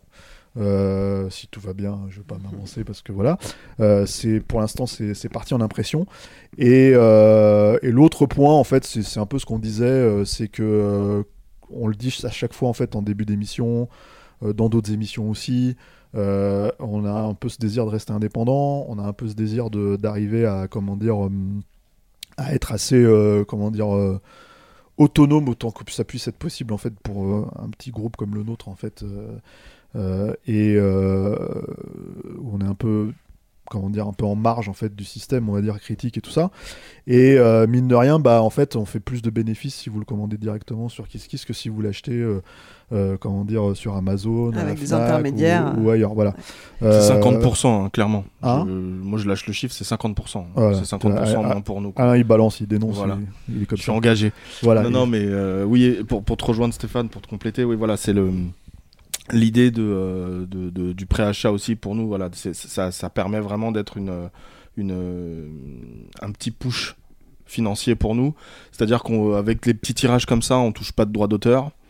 Euh, et du coup, nous, on s'associe directement avec Aquileos pour pouvoir justement euh, récupérer un petit peu euh, sur les ventes et pas juste sur la sur l'écriture. Voilà, et l'idée étant que en fait, c'est pas pour comment dire partir aux Bahamas avec, hein, avec Eric Vogel quoi, mais c'est pour comment dire en faire un autre quoi. C'est ça le but, c'est qu'on a quand même pas mal de sujets, pas mal de choses qu'on veut traiter. Euh, sous cet angle-là, on le fait différemment en fait que les, que les podcasts, hein, donc euh, euh, puis on vient de l'écrit nous, donc euh, il y, a, il y a un peu de cette logique-là quoi. Et justement, alors donc en fait, euh, qu'est-ce qu'il y a d'autre dedans? Tu posais la Eh question, oui. Clément, c'est oui, merci. Alors il y a, il y a ce brave monsieur là qui s'est remis à écrire, voilà. Donc j'en suis pas peu fier parce que en fait, euh, comment dire, euh, c'est une plume que j'adorais en fait quand je lisais Mad Movies dans les années 80 et 90, voilà. Et euh, je peux vous dire qu'il n'a pas perdu de sa, sa, sa super. Et sur quoi C'était il toi? écrit? C'était Ouais, toi? C'était moi le. Ah, le- sur le- quoi le il fan. écrit, euh, Bah, alors là, écrit? je, je l'ai fait commencer doucement euh, sur l'exorciste, petit sujet. Tu vois Léger. et sur euh, Rampage, c'est ça, c'est ça, c'est les deux textes. Et puis il y a Marie aussi qui a, qui a comment dire, euh, qui a fait une interview euh, de, Ah oui, de Nicolas et hâte. Bruno. Voilà. Ouais. Euh, Nicolas, euh, Charlie et Bruno Lavenne sur euh, leur film La personne aux deux personnes qui fêtait ses 15 ans euh, l'an dernier. Donc j'avais fait une longue interview euh, de, euh, sur le film. Donc on a une, une belle interview, plein de photos. 8 pages. Ouais. Et, euh, Sur un film qu'on aime beaucoup en plus. Ouais, Ouais, ouais. super film. Vraiment super film. euh. Bon, Eric, euh, le prochain, euh, Ouais, ouais, tu avec seras plaisir. là. hein. Avec plaisir. ouais. On trouvera encore une excuse à un autre pays. T'iras écrire au Maroc. Bon, donc le, le MOOC de Capture Mag, numéro 1, on espère qu'il y en aura d'autres. L'idée, c'est vraiment de revenir régulièrement. hein. Oui, pré- enfin numéro 1 parce que le précédent, pour nous, c'est le MOOC anniversaire quoi. Oui. Voilà. C'est, c'est les dix- c'était les 10 ans, là c'est vraiment, on repart sur une formule qui va être plus ou moins répétée. On ne sait pas qui est encore le réalisateur de la, de la- de la- du prochain, mais... Ça sera un on- focus à chaque voilà, fois et on sur commence un déjà à bosser dessus quoi. Voilà. Très bien. Donc euh, voilà, vous pouvez aller sur Kiss Kiss Bank Bank pour le précommander. Euh, combien d'ailleurs? On n'a pas donné le prix. 20 balles tout rond. 20 euros. Voilà. 20 euros pour euh, 152 pages. Ça vaut le coup, clairement. Ouais, puis en plus, enfin, on le fait vraiment en fait avec le même papier que le précédent, parce que c'est mine de rien, ça coûte euh, cher, hein, ce papier-là. C'est un bel objet. C'est, voilà, on essaye de faire quelque chose de bien. Donc rendez-vous sur Kiss Kiss Bank Bank euh, pour précommander. Euh, et puis euh, vous avez encore trois semaines euh, pour le faire hein, euh, jusqu'au début du mois de mars. Et a priori, euh, bah, ça sera livré dans la foulée en fait. Ouais, normalement c'est bon. Euh, donc euh, vraiment, ça arrive très vite. Euh, autre info, euh, puisqu'on est là, on va vous parler aussi de la prochaine séance capture qui a lieu le 8 mars. Euh, ça sera Strange Days de Catherine Biglow, qui, euh, pardon, qui sera euh, diffusé au Christine Cinema Club, notre cinéma partenaire des séances capture. Bah, bah, c'est pareil, c'est un film en fait qui n'existe pas vraiment en Blu-ray français, qui est nulle part d'ailleurs, qui est pas sur les plateformes de streaming, qui je crois n'est même pas disponible en VOD, euh, qui euh, pour moi est un film, euh, enfin pas méconnu parce que c'est pas vrai, ça serait c'est quand même James Cameron derrière aussi au scénario, à la production, donc en fait on parle quand même d'une grande réalisatrice. d'un producteur connu avec un grand nom. Il y a quand même un casting de malade hein, aussi. Il y a Ralph Fiennes, il y a, il y a Angela Bassett. Angela Bassett, merci. Euh, Juliette Lewis. Juliette Lewis, Tom Sizemore, enfin bref. il- Mais il est moins connu que Point Break, euh, par exemple, qui est un peu là. Non, mais voilà, mais par contre, en fait, euh, bah, Point Break, c'est surtout c'est un vrai film culte. Euh, là, le truc avec Strange Days, c'est que c'est un film qui est un petit peu, euh, comment dire, euh, oublié aujourd'hui, qui, qui va bientôt fêter ses 30 ans d'ailleurs. Et euh, on se dit que c'est plutôt cool quand même de le montrer euh, sur grand écran. Euh, donc voilà, c'est, c'est, euh, on avait fait un long podcast sur Catherine Bigelow, on en parle dedans. si vous voulez vous, euh, vous, rep- vous replonger là-dedans, quoi. Euh, mais ouais, moi, c'est un film qu'on aime euh, défendre, sauf Vincent. Vincent, il, il aime pas trop, je crois. Voilà. Bon, tu viendras Mais quand même vois, le voir. Non, je crois pas, je l'ai revu il y a pas longtemps. Voilà, tu vois. euh, T'aimes un peu plus ou pas? Non, il aime un peu moins, justement. c'est ça le problème. Ouais, donc faut pas qu'il vienne, sinon il va y, encore aura, il y abandonner. aura une présentation, il y aura quelque chose avant le début du Oui, film. bien sûr, bah, on va présenter, je sais pas qui, hein, ce sera l'un d'entre nous. Moi, je serai là probablement, quoi. Mais, euh, mais euh, si tout va bien, quoi. Mais bien sûr, on présente, euh, on présente le film, on sera là, et voilà, quoi. Très bien. Bon, bah, on en parle maintenant parce qu'à mon avis, euh, le- dans le prochain épisode, euh, ça sera déjà passé. Donc, euh, gardez l'œil. Je crois que la billetterie n'est pas encore ouverte, mais euh, sur les réseaux. euh, Si à le moment où on va diffuser, ce sera ouvert. voilà. Très bien. Bon, bah donc, allez regarder tout de suite. Euh, vous pouvez Ouais, dès à présent dire, on réserver enregistre une votre semaine en place. avance. hein. Pardon, Clémence. Tu vois, on enregistre une semaine en avance aussi, c'est pour ça. C'est qu'en fait, euh, on, on, on parle en décalé euh, complet avec euh, ce qu'ils vont entendre. C'est vrai. Ouais. C'est vrai, c'est vrai. Parce Oui, que parce que si ça se trouve, à l'heure euh, à l'heure où les gens euh, vont écouter cet épisode, on sera à 400% de la campagne du MOOC, on sait Voilà. Et puis peut-être, en fait, si les gens l'écoutent en 2025 ou en, non, en 2050, ils se diront, 2025, genre c'est le futur, quoi. C'est en 2050, ils diront, mais c'était quoi la Shoah? Si, on est, Ah, Merde Donc, euh, si on est à 400%, faut arrêter. Après, c'est trop, non? Non, Non. ça va, non, Non. Il n'y a pas de limite. Alors après, s'ils sont à 400%. C'est pas comme le cholestérol. Non, mais vu combien, on, non, mais vu combien on tire, je sais pas, ceci dit. c'est une Ouais, bonne ça, question, ouais. Tu vois? Non, non, Oh. ça sera. Si on est à 400%, t'es sûr, ça va. On a encore de, on a encore de quoi livrer. c'est bon. On pourra plus livrer les, les librairies, par contre. Mais voilà. Eh ben, on va prendre les paris. euh, Ouais. On va prendre les paris. Dernière, euh, dernière info, euh, on parlait euh, de Strange Days, donc, qui a été réalisé par Catherine Bigelow, mais avec euh, derrière James Cameron. Tout à fait. Et James Cameron, justement, puisqu'on en parle, hein, il y a du on lourd. parle pas assez de James Cameron dans ce podcast. C'est vrai, c'est vrai. Qui dit déjà? Ouais, voilà. Il y a du lourd à la Cinémathèque. C'est pas pour tout de suite, c'est pour le mois d'avril, mais on en parle dès maintenant parce que donc la Cinémathèque lance un cycle spécial James Cameron avec une exposition. Euh, qui lui est consacrée, et puis une rétrospective intégrale de ses films. Il y aura notamment une projection de Terminator assortie d'une masterclass en sa présence. Le maître sera là, ça sera le jeudi 4 avril. Et puis, il y aura également la projection d'Abyss le samedi 13 avril. Et qui est-ce qui aura cette projection? Bah c'est vrai que c'est moi, moi et euh, Julien en fait qui allons, allons euh, faire un petit, une petite conversation, comment dire, à la suite, euh, à la suite du film. Ce qui a- ce qu'il faut préciser, parce que c'est mine de rien, c'est assez. euh, Moi j'avais vu le film comme ça euh, en 93 parce qu'il était sorti une semaine au, grand écran Place d'Italie, mais c'est la version longue d'Abyss. Donc pareil, Abyss, bon ça, ça ressort maintenant en Blu-ray, en 4K, tout tralala et tout ça, etc., etc. Mais c'est quand même aussi un film qui a disparu pendant littéralement 25 ans. Il y avait juste un DVD à l'époque où c'est sorti, quoi. Et donc voilà, sur grand écran, à la cinémathèque, ça va le faire, je pense. Voilà. Et on en parle une petite heure après, derrière. Euh, je crois que c'est une petite heure, on verra combien de temps ça durera. Mais, euh, mais on en parle avec Julien euh, Dupuis, voilà. Très bien. Donc, euh, la totalité de toute cette rétro, Cameron, tu sais de quand à quand ça date C'est alors il y a quand le- le- l'expo. En fait, c'est de, de début avril jusqu'à début janvier. Donc c'est quand même sur, sur le, le long terme quoi. Euh, par contre le, le, le- la comment dire La rétrospective. la rétro je crois c'est jusqu'au 26 mai. D'accord. Après euh, il n'est pas impossible qu'ils rediffusent assez régulièrement des films de Cameron en fait à la cinémathèque euh, dans l'année hein, Mm. parce que justement comme pour euh, coller avec l'expo en question quoi. Ouais. Donc je sais déjà que normalement il y aura un- un- au moins un screening d'Aliens. Euh, mais bon, euh, je pense que même Avatar, Avatar 2, tout ça, il continuera à les projeter une fois de temps en temps. Quoi. Très bien. Bah, en tout cas, si vous voulez pas la louper, la masterclass, donc à- en présence de James Cameron himself, c'est euh, le jeudi 4 avril et la billetterie ouvre le 7 mars. Euh, et puis. À 11h, euh, dis-le, parce qu'en fait, à 11 c'est vraiment à 11h pile Ouais. en fait. Parce, Parce que qu'en 11h02, 11h05, il n'y a plus rien. 11h02, il n'y aura plus rien. Ouais, on va mettre un réveil. Euh, et puis euh, pour voir Abyss et ensuite, euh, et ensuite la présentation de Stéphane et Julien, c'est le 13 avril. Le 13 avril, ouais. Dans l'après-midi, je sais plus à quelle heure ça commence. Ouais, c'est l'après-midi. 14h, un truc comme ça. ouais. Mm, mm. Voilà, Euh, c'est tout pour les actus et c'est déjà pas mal. Euh, on reprend avec le film suivant. Euh, alors, tout autre genre, on change complètement de style puisque on va vous parler de, je retrouve mes notes, La nuit d'Orion. merci, de La Nuit d'Orion, qui est sorti le 2 février sur Netflix. C'est le dernier DreamWorks qui a été réalisé par Sean Sharmatz. Euh, et puis c'est Charlie Kaufman au scénario. Alors, Sean Charmat, ça vous dit peut-être rien, mais Charlie Kaufman, c'est quand même lui qui euh, est derrière euh, dans la peau de John Malkovich, et puis aussi Eternal Sunshine of the Spotless Mind. Euh, et donc là, il s'essaye au, film d'animation. Orion, donc, c'est un petit garçon qui a peur de tout et surtout peur du noir. Et puis un jour, un soir plutôt, eh bien, le noir Dark arrive chez lui et l'entraîne dans un tour du monde pour lui prouver qu'il n'a pas à avoir peur. Euh, qui l'a vu ici, ce film? Tout le monde l'a vu. Est-ce que quelqu'un veut le défendre? Oh waouh Vous battez pas. Le silence Le défendre non, mais c'est marrant parce qu'il y a quand même un espèce de, de, de- de- je trouve qu'il y a une espèce de dichotomie étrange en fait avec ce projet-là. C'est-à-dire que en fait, je me suis vraiment posé la question en regardant le film et je l'ai vu ce matin en fait, euh, avant de avant de venir. euh, avant d'enregistrer et tout et donc c'est vraiment le film le plus frais qu'il y a dans ma tête euh, de tous les films qu'on a vus et, euh, qu'on traite c'est, qu'en fait il y a un truc où je me suis dit bon si j'étais un gamin de 8 ans Peut-être que ce film fonctionnerait sur moi parce que j'aurais justement pas vu tous les, autres Pixar, tous les autres DreamWorks, tous les autres trucs comme ça, quoi.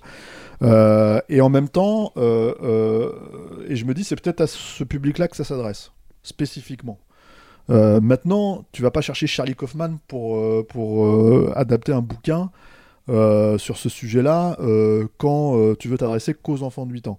Et c'est là où il y a une dichotomie, je trouve, assez étrange entre le réalisateur des Trolls, quoi, et, euh, et comment dire, euh, et le scénariste de, de, de, de adaptation ou de, comment dire, de, bah, de Anomalisa, quoi, qui, est- qui est pour moi, en fait, je considère comme un des plus grands films des années 2010, quoi. J'adore ce euh, film aussi. ouais, c'est un film incroyable, et c'est c'est important de le préciser parce que c'est aussi un film d'animation, quoi, donc du coup, euh, qui semblait cohérent, en fait, si tu veux, et là, c'est le projet qui est pas cohérent.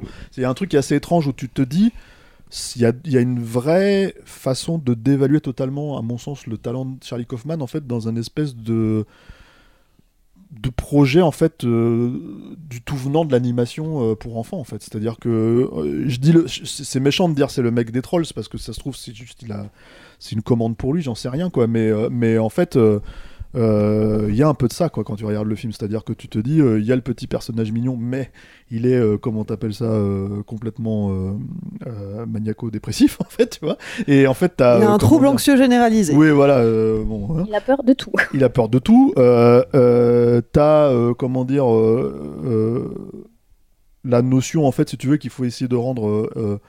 Enfin, de- de- d'expliquer quel est l'intérêt, mais quasi euh, presque mythologique, en fait, de, du noir, toi, du sombre, de, de- de- des ténèbres, en fait, si tu veux, et trucs comme ça. Et en fait, il t'en faut un espèce de petit bonhomme tout, euh, tout mignon, tout gentil, euh, tu vois, qui sourit tout le temps, en fait, qui est tout le temps. et du coup, tu te dis, mais vous savez pas ce que vous êtes en train de faire, en fait. Vous, êtes- vous, êtes- vous prenez un sujet comme ça pourrait être n'importe quel sujet, comme quand Pixar fait les émotions ou les éléments ou je sais pas quoi, etc., etc., et puis vous appliquez une espèce de formule là-dessus, quoi. Et je trouve que c'est flagrant à deux trois moments spécifiques. C'est-à-dire qu'il y a un moment donné, en fait, qui aurait pu être un très très joli moment, en fait, de suspension, en fait, de, de- mise en scène, euh, d'explication, où en fait, euh, t'as euh, le film est raconté en fait avec euh, beaucoup de méta, c'est-à-dire de logique méta, c'est-à-dire que c'est bon. alors, encore une fois, c'est pas très nouveau hein, dans, dans, dans un film pour enfants. hein. Tu remontes à Princess Bride par exemple en fait, et c'est un père qui raconte, mais tu le sais pas tout de suite, tu le sais, tu l'apprends au bout d'un quart d'heure. que C'est un père qui raconte en fait comment lui-même quand il était enfant, Même plus a- longtemps, hein. ouais, 20 minutes, je sais plus, ouais. Euh, il a, il a comment dire, euh, il a, il a vaincu sa peur du noir, sa peur de, de- de- de- des ténèbres, quoi. Et donc tu l'apprends au bout de 20 minutes. Pour ensuite, en fait, d'un seul coup, il n'y a plus d'histoire parce qu'il arrête l'histoire au milieu. Il dit Bah, moi, je m'en je m'en- je m'en suis arrêté là, je sais pas c'est quoi la fin de l'histoire. Donc la gamine rentre dans l'histoire et commence à raconter, en fait, euh, le récit.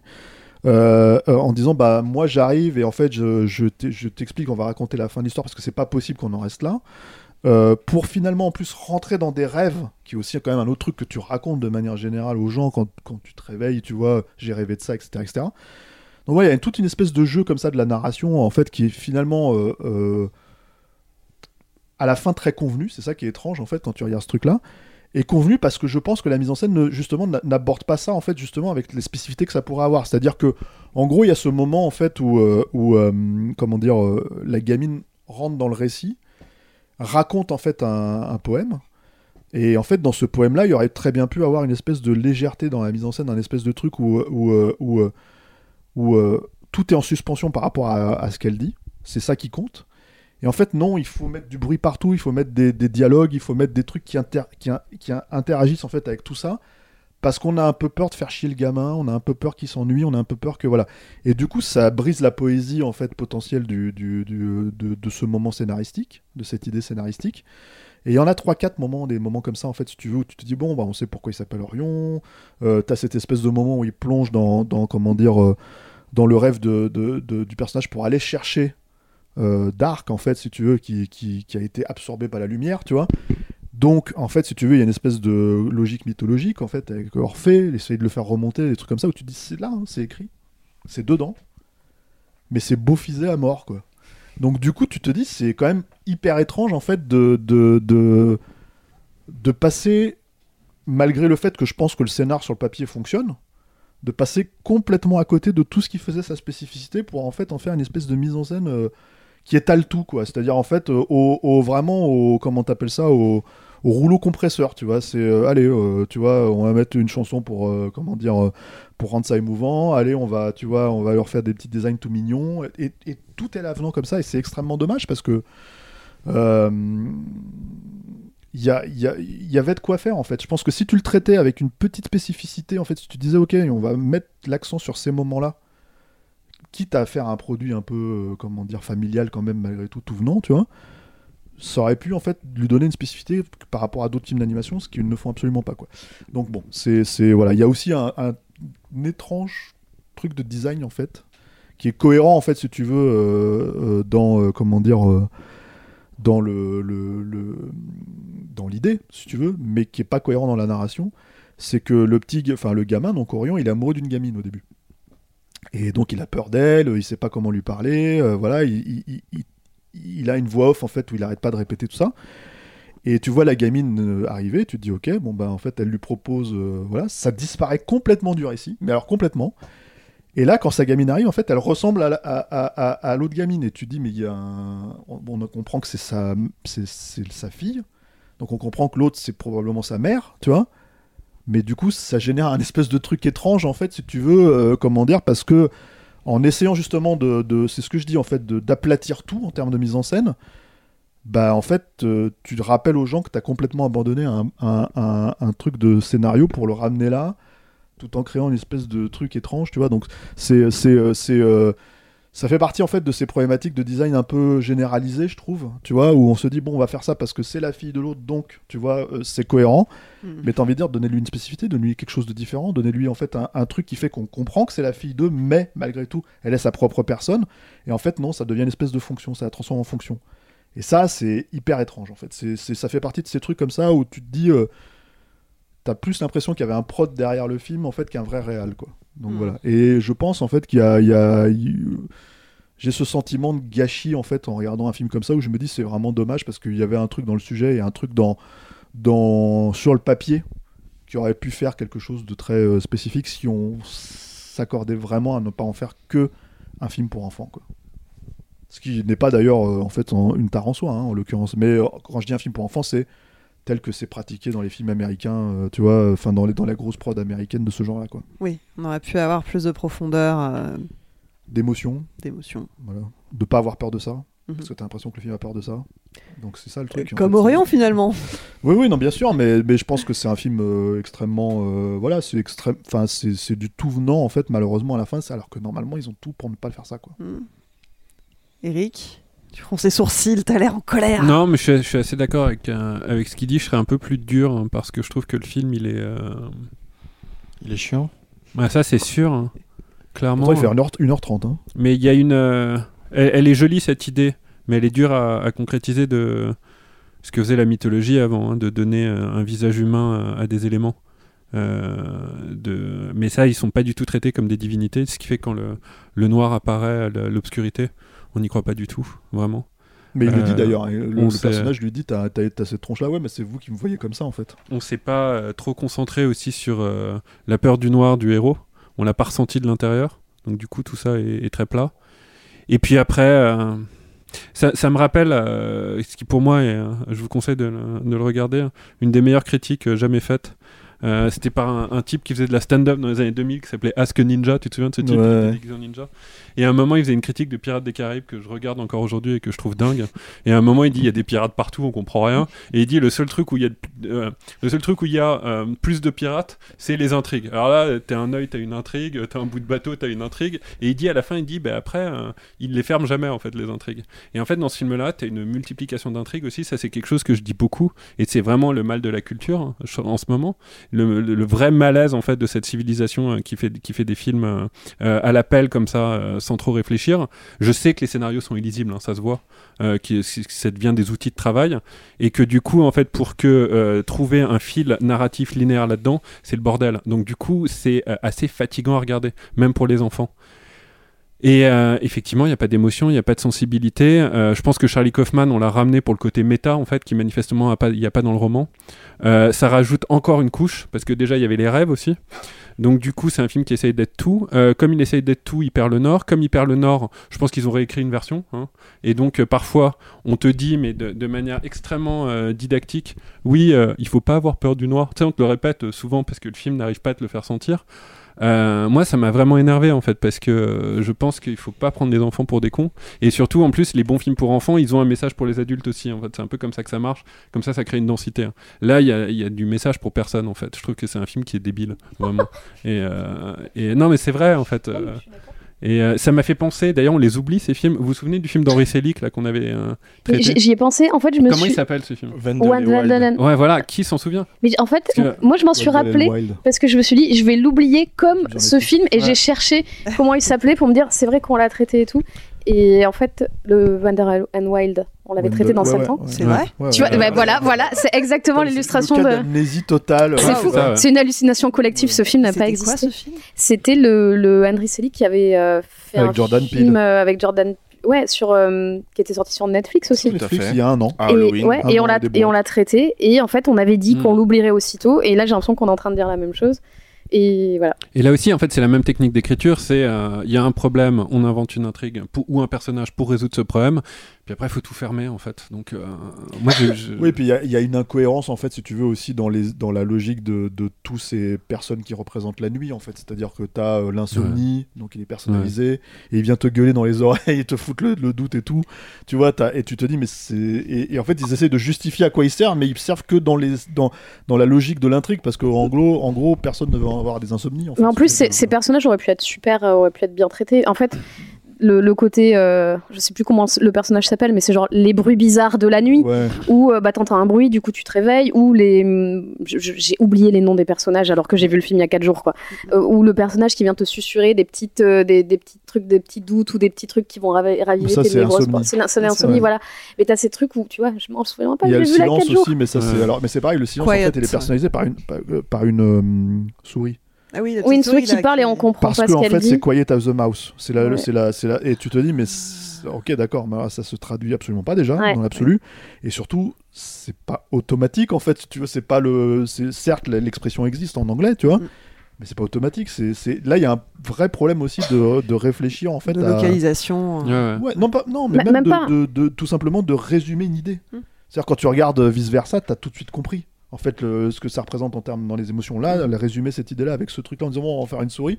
Et tu fais mais ça aurait pu être autre chose en fait. Tu vois, ça aurait pu être, euh, tu vois. Donc c'est, très, euh, ouais, c'est très Puis en étrange. plus, on a vraiment l'impression que ce film, il a des troubles de la concentration. Enfin, vraiment, ou qu'il en donne à des gens, quoi. Vraiment, parce que c'est, c'est vraiment très, très dur à, à suivre. Et même parfois, même chose, hein, ils, ils oublient le film qu'ils font. Donc, euh, il y a des rappels à l'ordre où l'obscurité dit Je vais t'emmener dans un grand voyage pour que tu euh, triomphes de tes peurs, tu vois. Puis après, c'est quand même, c'est un peu autre chose aussi, parce qu'il y a la fille, ils ont oublié, ils ont oublié de la traiter depuis longtemps, donc ils le ramènent sur le devant de la scène. Et puis après, on se rend compte que c'est quelqu'un qui raconte une histoire à sa fille. et puis il y a son on- petit-fils aussi Voilà. Ça, Et, mais ça euh, N'oubliez pas qu'il y a le petit-fils Ah qui vient du futur, hein, parce que quand même c'est. Le truc du voyage, euh, visiteur de futur, etc. Ça m'a énervé en fait. Et du coup, moi, je sais pas de quoi le film parle du tout. hein, Bah, le film, mais juste fatigué, Je pense que dans ce cadre-là, il y a une espèce d'idée de dire on va raconter ça comme un enfant raconterait ça. Et je pense que c'est volontaire, hein, Mm. tu vois, dans l'absolu, même si c'est raté. Mais en fait, il y a une espèce de dire, en fait, c'est à trois générations qui prennent le relais en fait pour raconter une seule et même histoire parce que c'est un truc générationnel. Mais le problème, évidemment, c'est que euh, souvent quand tu regardes des films comme ça sur Netflix, des fois, tu peux avoir un moment d'inattention. L'avantage, c'est que tu peux revenir en arrière. Donc, effectivement, quand ce truc est arrivé, je suis revenu en arrière. Je fais quoi? Mais j'ai- fait, j'ai fait, j'ai fait ça aussi en fait. Et je me suis dit, c'est pas normal de. et, et- de et voilà, et on l'aurait vu au cinéma, on aurait été comme des cons. Et en fait, là, on peut le revoir. Et effectivement, tu te dis non, ça n'a aucun sens. À part ce sens général, je pense, en fait, de dire, mais qu'il y a encore un truc méta, de dire, bah, c'est un truc euh, transgénérationnel. Il y a trois, en fait, générations de, de- de- dans la même famille qui vivent, en fait, qui racontent la même histoire, en fait, Mm. autour de, de la, de la peur du truc. Mais le gosse est pas amené. Euh, le fait que l'autre il soit sur le banc avec sa femme à la fin parce qu'il a pas peur, il dit viens t'asseoir sur le banc avec moi. T'as envie de dire mais ça va, ils, ils sont vieux. On a compris. Heureusement qu'il a qu'il a qu'il a comment dire euh, qu'il a soigné sa trouille en fait d'être avec elle, tu vois. Enfin c'est donc e- effectivement c'est problématique, tu vois. Mais bon après moi je je, c'est- tellement en fait euh, nivelé par le côté euh, comment dire. euh, Enfin, production euh, lambda, si tu veux, Ouais. que je peux même pas vraiment être en colère, euh, Hmm. tu vois, par un Hmm. film comme ça, c'est juste bon.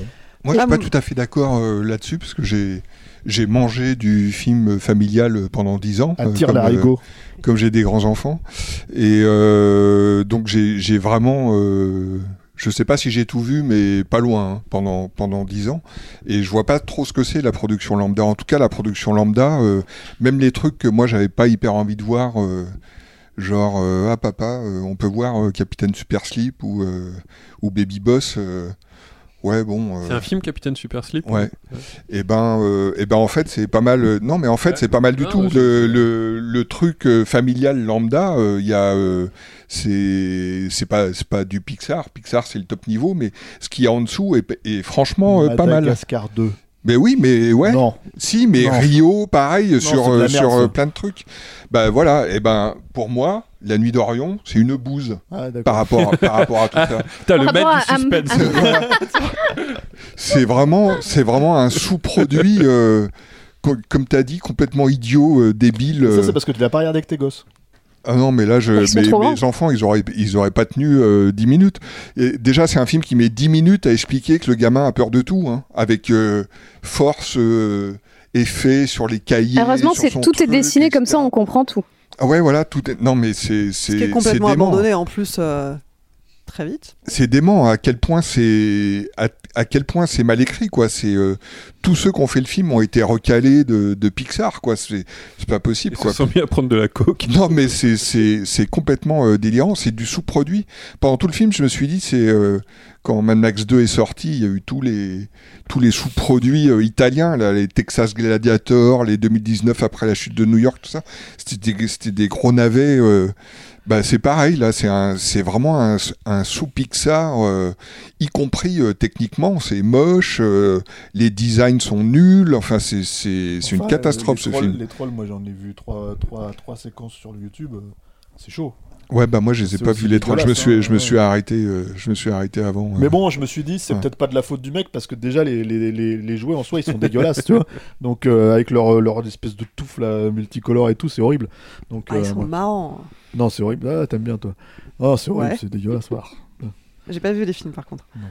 Non, mais j'ai vu une bande. Là, il y, a là, il y en a un qui est sorti cette année et je sais pas, j'ai dû voir la bande mais 25 fois en salle. La bande-annonce, elle est passée pendant 6 mois. Oh putain. Et elle dure 5 minutes. Ah ouais, putain, c'est c'est un enfer. hein. Bref. Bon, du coup, Vincent, c'est fini.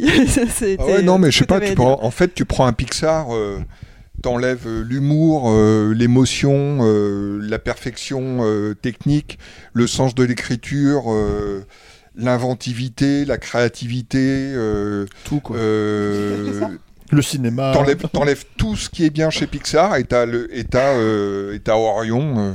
Mais ce qui est triste, qui est vraiment une bouse. Hein. Ouais, Oh ce qui est triste, c'est qu'en plus, on y allait tous, en fait, on va pas se mentir, pour Charlie Kaufman. Et qu'en fait, ces gens-là, quand ils font les films pour la thune, parce qu'on va pas me faire croire qu'il l'a pas fait pour la thune, celui-là, vraiment, ça se voit, euh, bah, il perd un peu de, de respect, quoi. Bah, quand c'est vrai qu'il s'est fait, à mon avis, c'est plus de thunes là-dessus que sur Sidney Doc New York. Tu vois. Ah ouais, ouais, ou l'autre, celui qu'il avait fait sur Netflix, là, qui était un peu raté avec. I'm thinking of ending things. Voilà, ça c'était quand même intéressant, hein, ah, Et vraiment. et il y a un truc euh, dément en plus dans le truc euh, méta, c'est que euh, bon, euh, déjà tu souffres beaucoup du manque d'implication que tu peux avoir dans le film tellement c'est tellement c'est mauvais. Ouais, et en plus, mais, ça quand- arrête, là. mais en plus quand on dit que c'est une histoire Tout à fait. Oui, Alors là, oui, je- oui, je suis d'accord. Tu lâches complètement, quoi. Tu à dis, ah, bah, moi, j'en ai rien à En fait, ça arrive trop tard où t'arrivais pas à t'accrocher à l'histoire et en fait, quand on te dit que c'est une histoire, tu fais bah, Ouais, vous tu m'avez complètement ouais, perdu en allez fait. vous faire foutre, euh, c'est c'est- horrible. Ça, c'est fou. En fait, moi, je sais pas, moi, ça me rend pas furieux, quoi. Ah, Bah, si, un moi, ça m'a énervé. ça m'a- Euh, ouais. euh, toi t'étais en colère, tu nous envoyais un Bah message ouais. en colère, un peu en colère. Bah ouais, parce que c'est pareil, hein. fatigant non, non, non, en parce fait, qu'il est encore plus en colère pour après. Oui, mais Ouais. ça va monter. Ouais, le, le- le- le premier moment où euh, c'était une histoire, etc., j'étais bon, ok, vu et revu. Et le, le deuxième fois, par contre, quand c'est le, le petit-fils et qu'il y a cette histoire où il arrive du futur avec son pistolet là vraiment, ça m'a foutu en rogne parce que j'ai eu l'impression vraiment qu'on se foutait de C'est un. Deus, Ex Machina. Hmm. En fait, Ouais. c'est tout. Hein. C'est, Ouais. euh, c'est Non, un mais en euh, plus, tu vois, jusque-là, tu pouvais te dire, ok, il y a un truc un peu poétique, un peu. Et là, non, ça fout. Puis tout par en fait, il y a quelque chose qui aurait été intéressant, tu vois, sur le fait de d'avoir des névroses, de les transmettre à ses enfants, Ouais. de machin. Et, et j'imagine que c'est peut-être des choses qui étaient dans une première version de scénario ou qui étaient, enfin, quand même la plupart des, des- des scénarios écrits par euh, par Kaufman, c'est quand même beaucoup de choses sur euh, sur la névrose, sur le fait de de, de pas être forcément très heureux.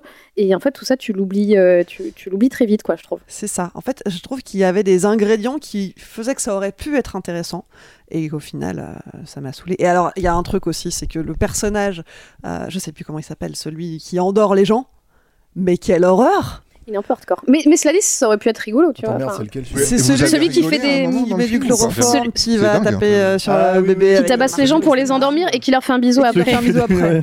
En plus, il est laid, quoi. Non, mais il, il est. Et puis, enfin, je sais pas, pour le coup, alors, moi, moi qui ai eu des, des troubles du sommeil longtemps dans ma vie, euh, Mais c'est lui qui vient de t'endormir. Hein.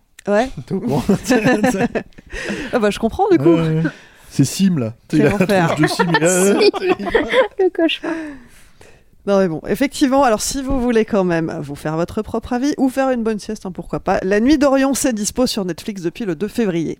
Ou regardez Anomalisa aussi, c'est vrai que t'as raison, hein. c'est un énorme film, je suis content que tu l'aimes bien. on a Ah, il moi, j'adore. euh, Faut je- pas le regarder en famille. hein. Non, faut pas le regarder en famille, mais ça c'est un vrai film personnel. C'est un euh, vrai voilà. film névrotique aussi, Ouais. mais bon, tu vois, c'est.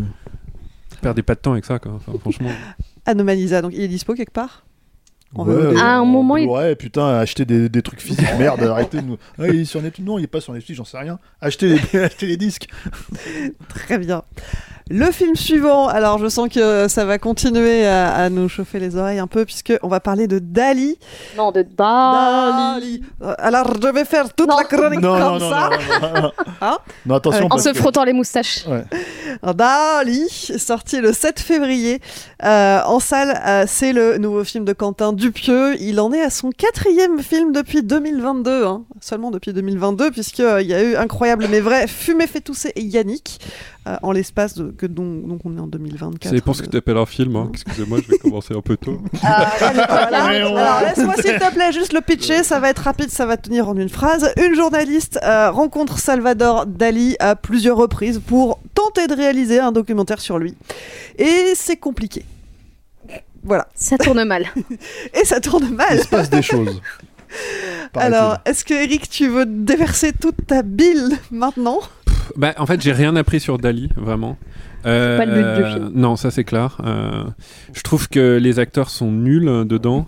Euh, ça a donné du grain à moudre. Je, je dis souvent qu'un un acteur peut pas jouer dans un scénario mal écrit. Là, ils ont vraiment rien à jouer, donc ils prennent juste l'accent espagnol et ils lissent leur moustache tout le temps. Et encore, l'accent. euh, Euh, Ça dépend à qui tu demandes. C'est pas drôle. on pourrait faire un classement des accents du pire au, Mm. au- encore plus pire. Euh, moi, je mets Gilles Lelouch. li- Littéralement, il est en bas. C'est. Ah, Edouard il- Baird, il est. Non, moi, je préfère largement. Enfin, moi, Edouard Baird et Jonathan Cohen, ça va encore. Moi, le mieux, c'est l'intrus, là. C'est l'acteur qu'on connaît Ah pas. oui, le, le- le- le vieux, là. ouais. Euh, c'est un film conceptuel, mais j'ai pas compris le concept, vraiment. Euh, C'est de l'art. Ouais, euh, et euh, il y a un moment, il y a une scène que j'aime bien où à un moment il, il, euh, il peint un tableau, ça c'est une très bonne idée je trouve, où en fait il peint un tableau surréaliste, et en fait ce qu'il a devant les yeux c'est le tableau, c'est-à-dire que ça vient pas de l'imagination de Dali, il, est en train de peindre deux personnages déformés, etc. Et là je me dis tiens, il y, a un- bout de film sur lequel on va s'accrocher, mais en fait Quentin Dupieux, je pense qu'il est spécialisé dans l'humour, euh, et là j'ai bien choisi le terme, hein, décalé. Euh, et moi j'aime pas l'humour décalé, j'aime pas les trucs qui sont un petit peu... euh, qui font semblant d'être conceptuels mais qui en fait il y a rien derrière. Il y a des gens que ça fait rire et, je peux comprendre hein, euh, des trucs qui sont un peu hors du moule, mais là je trouve que ce qui nous montre hors du moule, il y a rien vraiment. Et, euh, et en plus, le film, il, est assez fatigant à voir. Et il est assez, il est un peu réalisé comme un court métrage. Il est pas beau, ça se voit dès le premier plan du film. Vraiment, le premier plan du film, on voit un tableau avec de l'eau qui coule. Ça, c'est hallucinant. Euh, de- du, du piano, pardon. euh, de- et et c'est moche déjà. Voilà, c'est ça, c'est ça le truc. C'est-à-dire Ouais. qu'en fait, à un moment donné, C'est la note d'intention du film. moi, les- la plupart des films de Dupieux, je les ai pas vus en salle. Et en fait, je me suis dit, dès que je suis rentré dans, le- dans la salle et que j'ai vu ce premier plan, je me suis dit, ah putain, en fait, il faut. C'est ce que j'avais dit une fois dans une autre émission, faut les voir sur grand écran, ces films-là. À un moment donné, mesurer la mocheté du truc. Parce que, en fait, tu le regardes sur ta télé, euh, ta- si ta télé est bien réglée, ou si c'est Netflix et que c'est du web, comme ça, ça passe, tu vois. Tu te dis, oh bon, ça va, c'est de l'image HD. Mais non, non, quand tu le vois sur grand écran, tu vois tous les défauts. Et là, le problème de ce plan-là, c'est qu'il est horriblement dégueulasse et c'est une note d'intention. Donc à un moment donné, tu as envie de dire. Et là, tu as Dupieux quand même au générique qui, qui, qui, qui a scénariste, réalisateur, euh, monteur et, et chef-op. Donc tu as envie de dire, euh, choisis. Choisis un métier parce qu'en fait apparemment tu sais pas tous les faire. Donc le truc si tu veux c'est que c'est qu'il y y y a ce problème là quoi. Lui, on l'aura pas en Mais c'est- interview, c'est- hein. Hein? Lui, on l'aura pas en interview.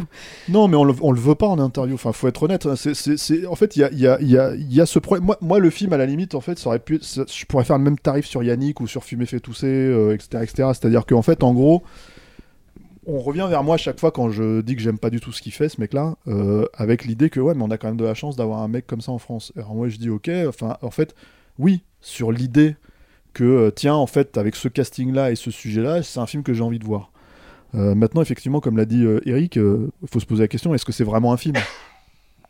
Est-ce que c'est vraiment un film? Parce que, en gros, il n'y a pas de travail de scénar. C'est-à-dire qu'en fait, en gros, là, dans Dali, en l'occurrence, prenons celui-là, tu vois. Je veux dire, euh, dans Dali, en fait, à un moment donné, tu as à peu près. Tu as une scène, en fait, où il est invité à dîner chez des gens. Et en gros, les gens lui racontent un rêve.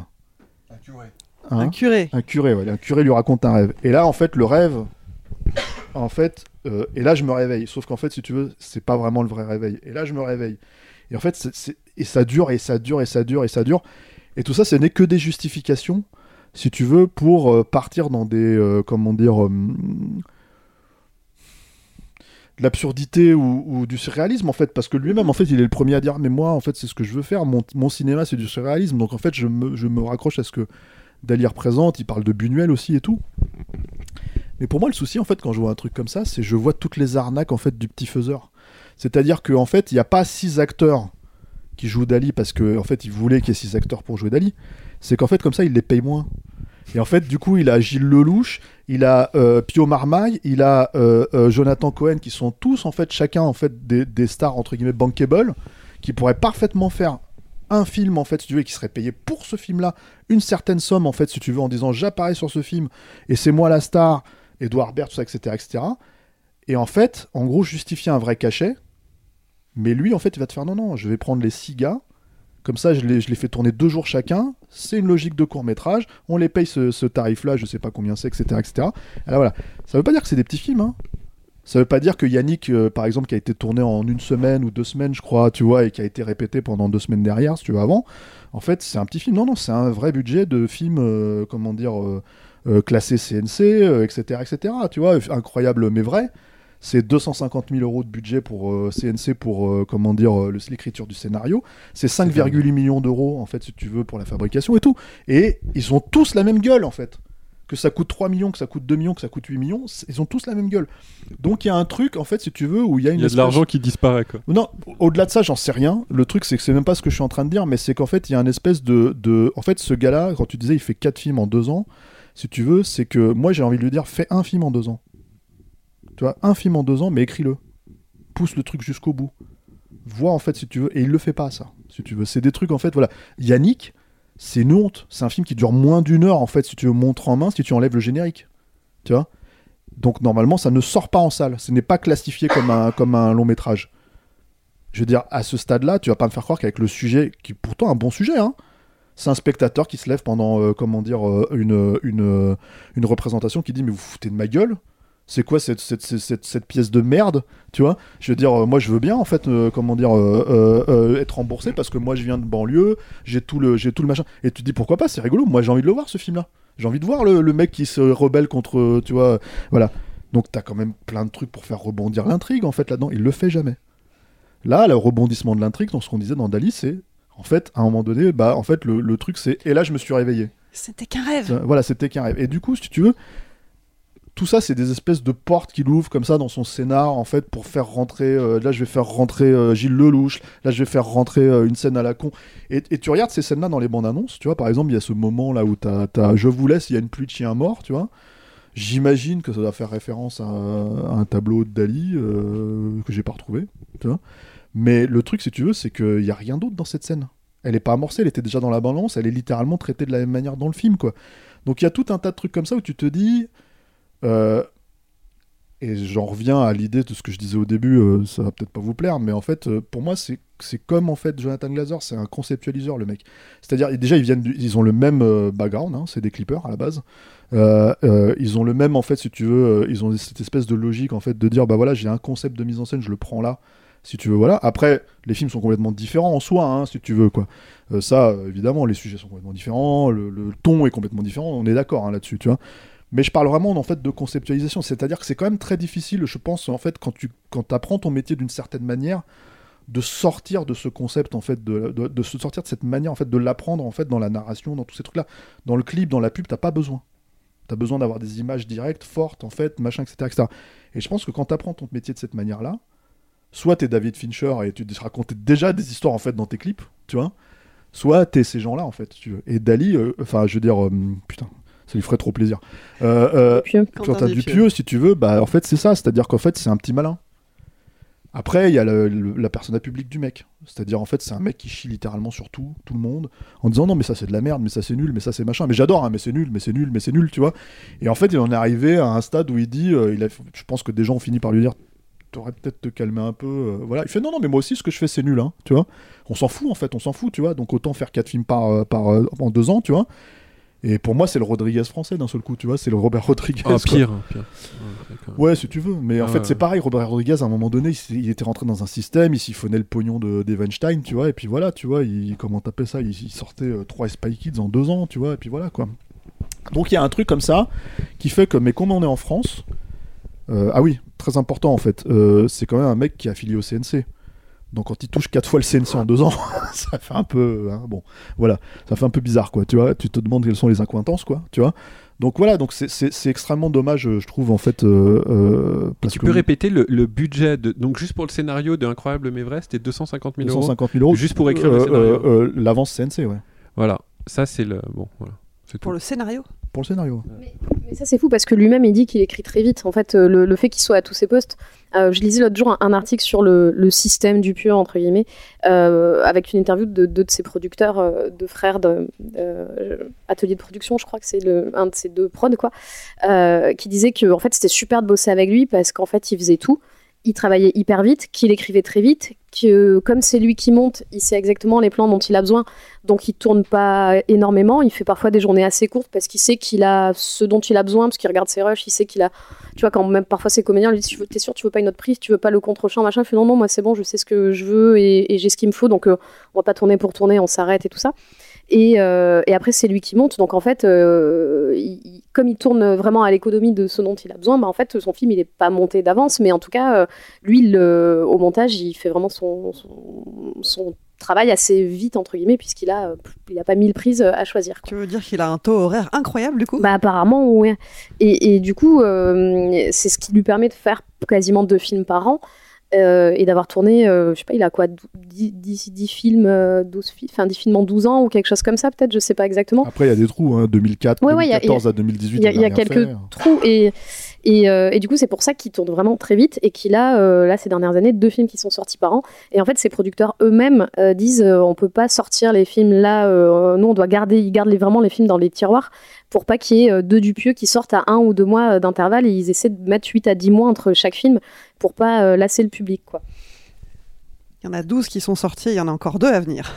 Voilà, c'est ça, qui est- ça qui est assez fou. En fait, quand il est en promo d'un film, il a déjà un deuxième qui est fini. Et, euh, et, et du coup, c'est assez fou enfin, les, sommes, les, les sommes que tu, que tu donnes, quoi, euh, 250 000. Si euh, voilà, il écrit un scénar en deux semaines, euh, qui répète deux semaines de plus, qui tourne en une semaine et qui Mais- monte dans la foulée, enfin, ça lui prend trois mois pour faire Yannick, j'en sais rien. Tu vois, tu te dirais, ok. Mais en fait, non, il... à un moment donné, il n'y a pas de secret, c'est du travail. hein. Mais je pense qu'en fait, à un moment, c'est un mec qui avait fait beaucoup, beaucoup de, de courts-métrages et qui tournait avec les moyens du bord. Euh, qui a aussi du coup fait des clips. Et euh, je trouve qu'il y a toujours de bonnes idées. Ces pitch, c'est toujours une phrase. Et moi, en fait, à chaque fois que je lis cette phrase, j'ai envie de voir le film. Et moi, je l'a- je l'avais connu, euh, je crois, avec Rubber, qui est son deuxième film. Il me semble que Steak euh, le, le précède. Donc j'avais vu Steak après. C'est deux films que j'aimais beaucoup à l'époque. Je n'ai pas revu Rubber. Euh, je l'ai suivi plus ou moins jusqu'à, je pense, Au Poste et, et- et Le Dain, où déjà, à chaque fois, tu te dis, mais il sait pas finir un film. T'as l'impression que vraiment le truc lui brûle les doigts. Il fait, hop, ah, en fait, c'était une pièce dans la pièce, c'est un film dans le film, ou c'est. Tu vois, vraiment. quand- Rêve dans le rêve. Ouais, mais voilà, et en fait, et là, mais oui, et là, c'est un rêve dans le rêve, dans le rêve, dans le rêve, dans le rêve. Saw 5. Et, et ça devient, non, mais en fait, là, ça devient une caricature de lui-même sur ces concepts, euh, en fait, qui sont des super concepts de court ou de moyen métrage. Et d'ailleurs, ces films sont presque des moyens métrages parce que si tu mets un rêve dans le rêve, dans le rêve, dans le rêve de moins, bah, t'es sur une durée de, moyen voire de court métrage. Et c'est toujours donc des, des, pitchs qui sont très attirants en tout cas mais, mais je pense que voilà c'est juste devenu une marque de fabrique c'est le trublion du cinéma c'est le mec décalé j'en sais rien c'est le enfin moi, moi j'entendais dans la, dans la salle je l'ai vu à une avant-première publique dans, dans un UGC et j'entendais que les gens riaient à des moments qui sont pas forcément drôles mais comme tu sais que c'est là qu'il faut rire tu dis bah on va voir un Dupieux donc on rit et puis c'est le genre de film tu sors tu dis ah on a ri mais on a ri et il y avait littéralement des gens devant la salle qui disaient ça et moi Ils ont voulu boire un verre avec toi après ou pas non, non. Moi, je fais. peut-être. non, mais vraiment, j'entendais des groupes de gens. euh, J'étais en train de charger un truc sur mon téléphone et j'entendais les groupes de gens autour de moi qui étaient Ah, on a ri, mais on a ri, ah, c'était Et là, je bien. me et suis tout. réveillé, j'étais en train d'enregistrer Et- un podcast. Et c'était un podcast dans le podcast, dans un rêve de mon rêve. Non, mais voilà. Et en fait, j'ai vraiment l'impression que c'est un truc qui, ouais, qui tourne au, au concept nombriliste. Les, mm, bah, acteurs français euh, se, bah, se bousculent pour, euh, pour tourner chez lui, parce que c'est quand même un peu les mêmes gens euh, qui reviennent. Bon, dans celui-là, c'est pas le cas, mais il y a Chabat, il y a Lelouch, Anaïs de Moustier. C'est toujours un peu les, les Pio Marmaille aussi, Blanche Gardin qui est dans plusieurs de ses films. Enfin, c'est toujours un peu les mêmes personnes qui reviennent. Et j'ai l'impression que c'est, tu vois, une petite fête du cinéma français. Alors en plus, dans ces gens-là, il y a des gens que j'aime beaucoup. hein. Euh, moi, même, même Yannick, moi, je, je, je déteste pas le film parce que j'aime bien Raphaël Quenard, même si on commence à le voir beaucoup et que ça va peut-être finir par me passer. Mais que je trouve que le film. Ouais, mais je trouve que le film tient, tient juste euh, sur lui et que, euh, et pareil, la fin du film, moi, me sort du truc et, et à chaque fois, tu as une rupture de ton euh, parce que tu te dis, bon, encore une fois, il savait pas comment finir son film. Mais, mais j'ai l'impression qu'en fait, voilà, c'est une petite fête, un petit barbecue entre potes, euh, bon, peut-être financé par le CNC, auquel euh, je suis pas invitée, auquel j'ai pas forcément envie d'aller et dans lequel on s'amuse beaucoup plus que moi quand je vois le film. Parce qu'en fait, le film, à chaque fois, je me dis, je je vais toujours les voir en salle parce que j'ai toujours un petit espoir, c'est toujours un cast que j'aime bien, un pitch que j'aime bien. Et à chaque fois, je me dis, en plus, c'est pas long, donc j'y vais. Ça fait 1h07, ça fait 1h10. Non, mais c'est vrai, il y, a- il y a aussi ça Et quand c'est tu quand vois. même long. Mais, mais oui, et en fait, il y a aussi ça quand tu vois beaucoup de films. Il y a un moment où tu dis, bon, entre, je sais pas, La Bête de Bonello qui fait 2h26 et Dali, bon, bah là, j'ai pas trop le temps, je vais voir Dali. Et en fait, le film, il fait 1h18. Et il a réussi à m'ennuyer. Et je me dis, c'est c'est dur pour quelqu'un. Enfin, moi, moi j'y vais pas en disant je vais détester. Je, dis, euh, je vais Ouais, voir quoi. plus, vraiment, et, et, et voilà. Et en fait, c'est à chaque fois des pitchs que j'ai envie d'aimer, des, des castes que j'aime bien. Et je me dis, punaise, en 1h18, t'arrives à m'ennuyer. Alors que tout me donne envie de voir le film. Et je trouve ça ouf quoi. Je me Ah, suis tu dis punaise, toi encore. Ah, Ouais, ouais. Tu me l'as dit- tu, tu m'as déjà fait cette remarque une fois. Je me suis endormie, moi. J'ai dormi aussi. À Dali Ouais. Et, c'est- et- et en fait, Je me suis c'était qu'un rêve. et c'était un rêve dans le rêve. Non, mais moi, en fait, je me suis endormie plusieurs fois. Et à chaque fois que je me. En fait, je suis somnolée. Ouais, et ouais. à chaque fois que je me réveillais, le prêtre disait. Et là, je me suis réveillée. Et moi, je me réveille. Je fais Oh non, mais sérieux, c'est la pire boucle temporelle du monde, quoi. T'avais pas l'impression d'être un peu dans, dans le jour sans fin. euh? Oui, mais version hyper nulle. Boucle temporelle nulle.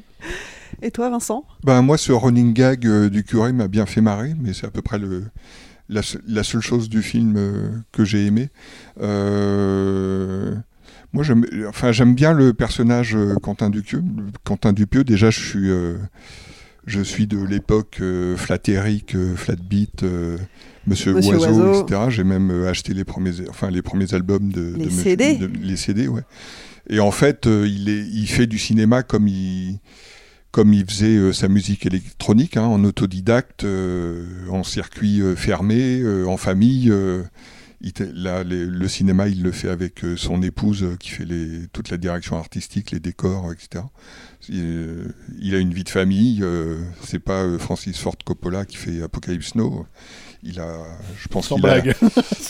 Oui, mais c'est. Je pense que ça avait besoin d'être dit. Non, mais je veux dire, ça, c'est pas pour ça qu'il faut le mépriser. Euh, tout le monde n'est pas. Enfin, tu, tu, c'est pas parce que tu. Qu'on aime des chefs-d'œuvre de gens euh, portés vers euh, l'autodestruction, qu'il faut euh, mépriser ceux qui font leur, leur petit barbecue en famille, comme tu dis. voilà, j'ai mais... pas de problème avec ça, j'ai plus un problème avec le fait que lui méprise un peu son public. Mais bon, alors oui, je suis, alors, je suis peut-être plus d'accord avec ça. mais en tout cas, en tout cas, moi j'aimais bien Monsieur Oiseau. Je trouve qu'il fait du cinéma comme il faisait ses albums. Bon, euh, le premier album de Monsieur Oiseau, une fois que tu avais sorti le tube euh, Flat Beat, euh, après c'était pas terrible, mais c'est pas grave, c'est quand même quelqu'un qui, qui fait des trucs dans son coin, qui a trouvé, qui est allé trouver son public. moi, je l'ai interviewé à l'époque de, de Steak, c'était quelqu'un qui était assez intéressant, en tout cas dans dans sa volonté de se couper complètement du monde. Ce qu'il disait, lui, c'est qu'il il ne lisait à l'époque, hein, je ne sais pas si c'est toujours le cas, mais ça m'étonnerait pas que ça soit toujours le cas, en tout cas qu'il était euh, très déconnecté, euh, il lisait absolument pas euh, les infos, les actualités, etc. Et s'il y avait des choses importantes, il savait que ça lui reviendrait aux oreilles. Et du coup, son, son travail est entièrement orienté sur le, le non-sens, l'absurdité. et c'est c'est ce qui fait. Moi, je suis pas très fan de ces films. Hein. J'en ai vu euh, un peu plus que la moitié euh, de ces films. Euh, il y a vraiment Yannick que j'aime beaucoup. Je suis allé le voir en salle, ça m'a beaucoup plu, notamment parce qu'il il s'est posé des contraintes de temps et de lieu et que et de qualité. Bah non, je trouve pas. Pour le coup, pour le coup, il a vraiment euh, des dialogues ciselés et, il peut pas, euh, il peut pas, euh, comment dire, il peut pas s'échapper de ce théâtre comme il le fait dans tous ses autres films où il trouve des échappatoires à la fiction qu'il est en train de raconter pour pour délirer ou par peut-être par manque d'inspiration ou peut-être par trop d'inspiration, mais pas terrible. Donc euh, c'est euh, donc voilà dans Dali il y a quelques trucs qui m'ont fait marrer mais je trouve que c'est plutôt un enfin je trouve que c'est pas un film euh, très bon. Il y a dans la mise en concurrence des acteurs qui incarnent Dali, il y a quand même je trouve je, je, perds les mots le euh, non. Edouard Baird, Jonathan Cohen. Je trouve qu'il y a Edouard Baird qui écrase euh, tout le monde. Euh, et que ça fait. C'est étonnant de voir ça dans un film français. On peut pas ne pas aimer Edouard Baird parce que c'est le sosie de notre ami Eric. Donc, ah, vraiment, c'est un vieux running gag. Ça, Non, mais c'est très étonnant de le voir de le voir. Enfin, moi, je trouve qu'il écrase euh, Jonathan Cohen, mais Jonathan Cohen encore, il arrive à résister euh, un petit peu, mais, euh, mais Gilles Lelouch, il le massacre. et, et, Pio Marmaille, pareil. Et, et, je, pour moi, c'est une des qualités du film de voir un truc aussi sidérant, aussi sidérant que ça. voilà. Sinon, mais sinon, moi, j'ai plutôt de l'empathie, c'est-à-dire, je, je, suis content que le enfin, qu'il existe, qu'il qu'il fasse des films. J'aimerais bien qu'il fasse plus de films réussis comme Yannick. Euh, parce que les autres, je, suis vraiment, je suis vraiment pas, pas très fan, même si je reconnais qu'il y a des choses marrantes, intéressantes de temps en temps. Le, le plus gros reproche que je ferai à son cinéma, c'est que je pense que dans son dans le public des gens qui aiment son film, il y a des gens qui aiment parce que c'est bien et des gens qui aiment parce que c'est nul. Et, que ça, c'est le côté euh, décalé du personnage, c'est-à-dire que finalement, bien ou pas bien, tu t'en fous, c'est décalé, et d'une certaine manière, t'échappes un peu à cette appréciation ironique. Euh. Ouais, il y a, y a comme cette Moki, là. Comme Jean-Pierre Mocky.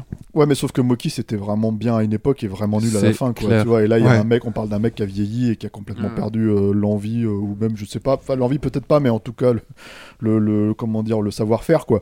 Non, non, moi, moi, moi là, je, je, je voudrais mettre juste un petit bémol là-dessus, parce que je pense que c'est quand même important de signaler ce truc. Euh, Marie, en fait, elle, parlait de trublion, en fait, quand elle disait euh, c'est le trublion du cinéma français. Mais le problème, c'est que c'est un trublion préprogrammé, en fait. C'est-à-dire. Oui, mais moi, moi je dis, quand je dis ça, je dis pas que je le pense moi, je dis que les gens le voient comme ça. C'est un trublion qui se retrouve en couvre de Télérama. Donc euh, le truc c'est que bon c'est pas vraiment un trublion quoi. Et le truc si tu veux c'est que il faut poser aussi ce questionnement, c'est-à-dire qu'en fait en gros on a parlé du système CNC, on a parlé en fait de sa, connivence avec le CNC en soi, on a parlé du fait qu'il fait quatre films en deux ans, qu'il y a deux films qui sont en train d'attendre dans les placards que ça sorte, et enfin on va encore en bouffer dans six mois avec le même genre de, comment dire, de, démarche et tout ça, etc. etc. dans l'absolu que le mec il réussisse, euh, comment dire, euh, à flouer le CNC, j'ai envie de dire, si tu veux. Euh, c'est pas moi qui vais, qui vais forcément m'en plaindre, mais le truc c'est que en fait, ce que j'aimerais c'est qu'il y ait des films à la, à la clé, en fait, si tu veux, qui soient qualitativement, qui se foutent pas de la gueule de- du public. Et justement, il y a cette problématique de quand disait Vincent, bah, que ce soit bien ou que ce soit pas bien, peu importe. En fait, si tu veux, suivant le- le- les spectateurs, lui, t'as l'impression qu'ils s'en fout clairement. Et ça, pour moi, ça me pose un vrai problème. Mhm. Parce que, pour reprendre une expression euh, des macronards à con, euh, je veux dire, il n'y a pas d'argent magique, quoi. Tu vois, donc le truc, si tu veux, c'est quand il prend quatre fois le CNC, en fait, il le prend à trois autres personnes dans l'année. Et le truc, si tu veux, c'est que voilà, il y a, y a- y a ce, cette problématique-là là-dedans où tu te dis, bon, bah lui, il a compris le système, il a compris comment l'utiliser, très bien, il fait son truc. Et en fait, voilà, moi, là-dessus, j'ai envie de dire, ok, bah fais des films alors, vraiment. Je veux dire, fais-les, te fous pas de la gueule du monde. Parce que c'est un peu ça le problème, c'est qu'il y a un peu du foutage de gueule. Et en fait, le truc à la fin, c'est que ça, je suis désolé, mais c'est un truc, j'ai l'impression que personne ne dit clairement. Alors qu'en fait, ça saute, pour moi, ça me saute au- comme le, le nez au milieu de la figure. Quoi. En fait, c'est-à-dire qu'en gros, euh, euh, encore une fois, moi, je suis le premier. Enfin, c'est un mec en fait qui va te dire, moi, ma référence dans Fumer fait tousser pour le rat, c'est le rat des Feebles. Bah ouais, je l'ai, moi, je la référence, je la comprends, je la connais. Dans le cinéma français, putain, mais vas-y, montre-moi. Tu vois Et il y a rien, il en fait rien.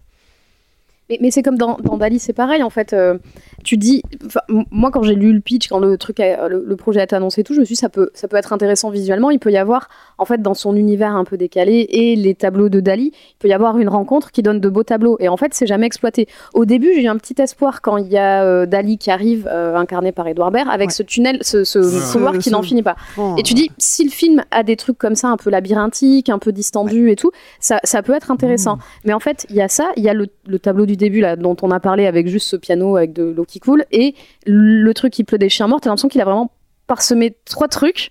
Et, et en fait, il n'y a pas du tout d'idée de surréalisme en fait dans quoi que ce soit.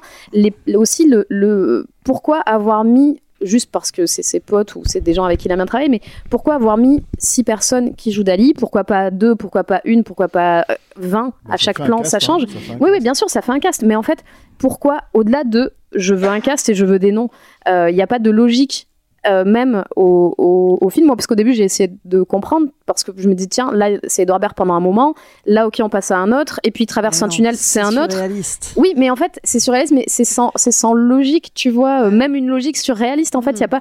Et j'ai l'impression que c'est Ouais. hyper aléatoire, quoi. Et puis Dali, c'est pas Dali en fait, si tu veux. Le truc, si tu veux, je suis désolé, mais. Bah, c'est l'image du Dali qui faisait des pubs. euh, Voilà, euh, je suis fou euh, du chocolat du voilà, quand ou euh, on quoi, était gamin, ou, quoi. euh, Ou euh, Perrier c'est fou, quoi. Tu vois, voilà, c'est- ça s'arrête là. C'est pas et où le Dali qui est passé, enfin le Dali que tu retrouves sur ina.fr, quoi. Tu vois, Exactement. veux non, mais c'est exactement ça. non, et, mais et, et pour le coup, tu vois, j'ai- Wikipédia. Bah ouais. et, et- et pour le coup, le premier film de Dupieux qu'il avait fait vraiment avec les moyens du bord, avec ses potes et tout ça, il, il s'appelait Non-Film et c'était un truc où ils venaient avec leur caméra, il y avait deux pages de scénario, ils écrivaient le matin même ce qui tournait et en fait j'ai l'impression que c'est- littéralement un non-film en fait, que- qu'on en je a encore pense là. que tu peux pas te défaire de la façon dont tu as appris de faire des du cinéma. Donc le truc, si tu veux, c'est enfin, un métier hein, de manière générale. hein. Je pense que quand tu as appris ce métier-là, apprendre à faire un autre métier, parce que c'est deux métiers différents, faire des clips et faire des, des films. C'est voilà, moi aussi, hein, euh, tu vois, la première fois que j'ai vu Monsieur Oiseau, j'ai fait, ah, c'est génial, c'est quoi ce petit truc et tout ça, etc. Avec la petite, elle est super mignonne, cette, euh, tu vois, c'est rigolo, tu vois.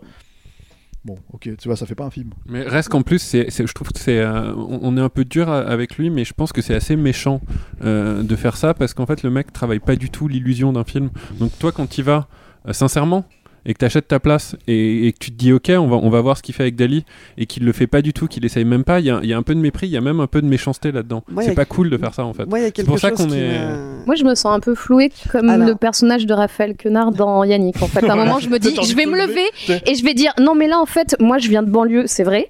Je suis allée jusqu'à ce cinéma en plein Paris. J'ai mis trois quarts d'heure pour venir. Je vais mettre trois quarts d'heure pour rentrer.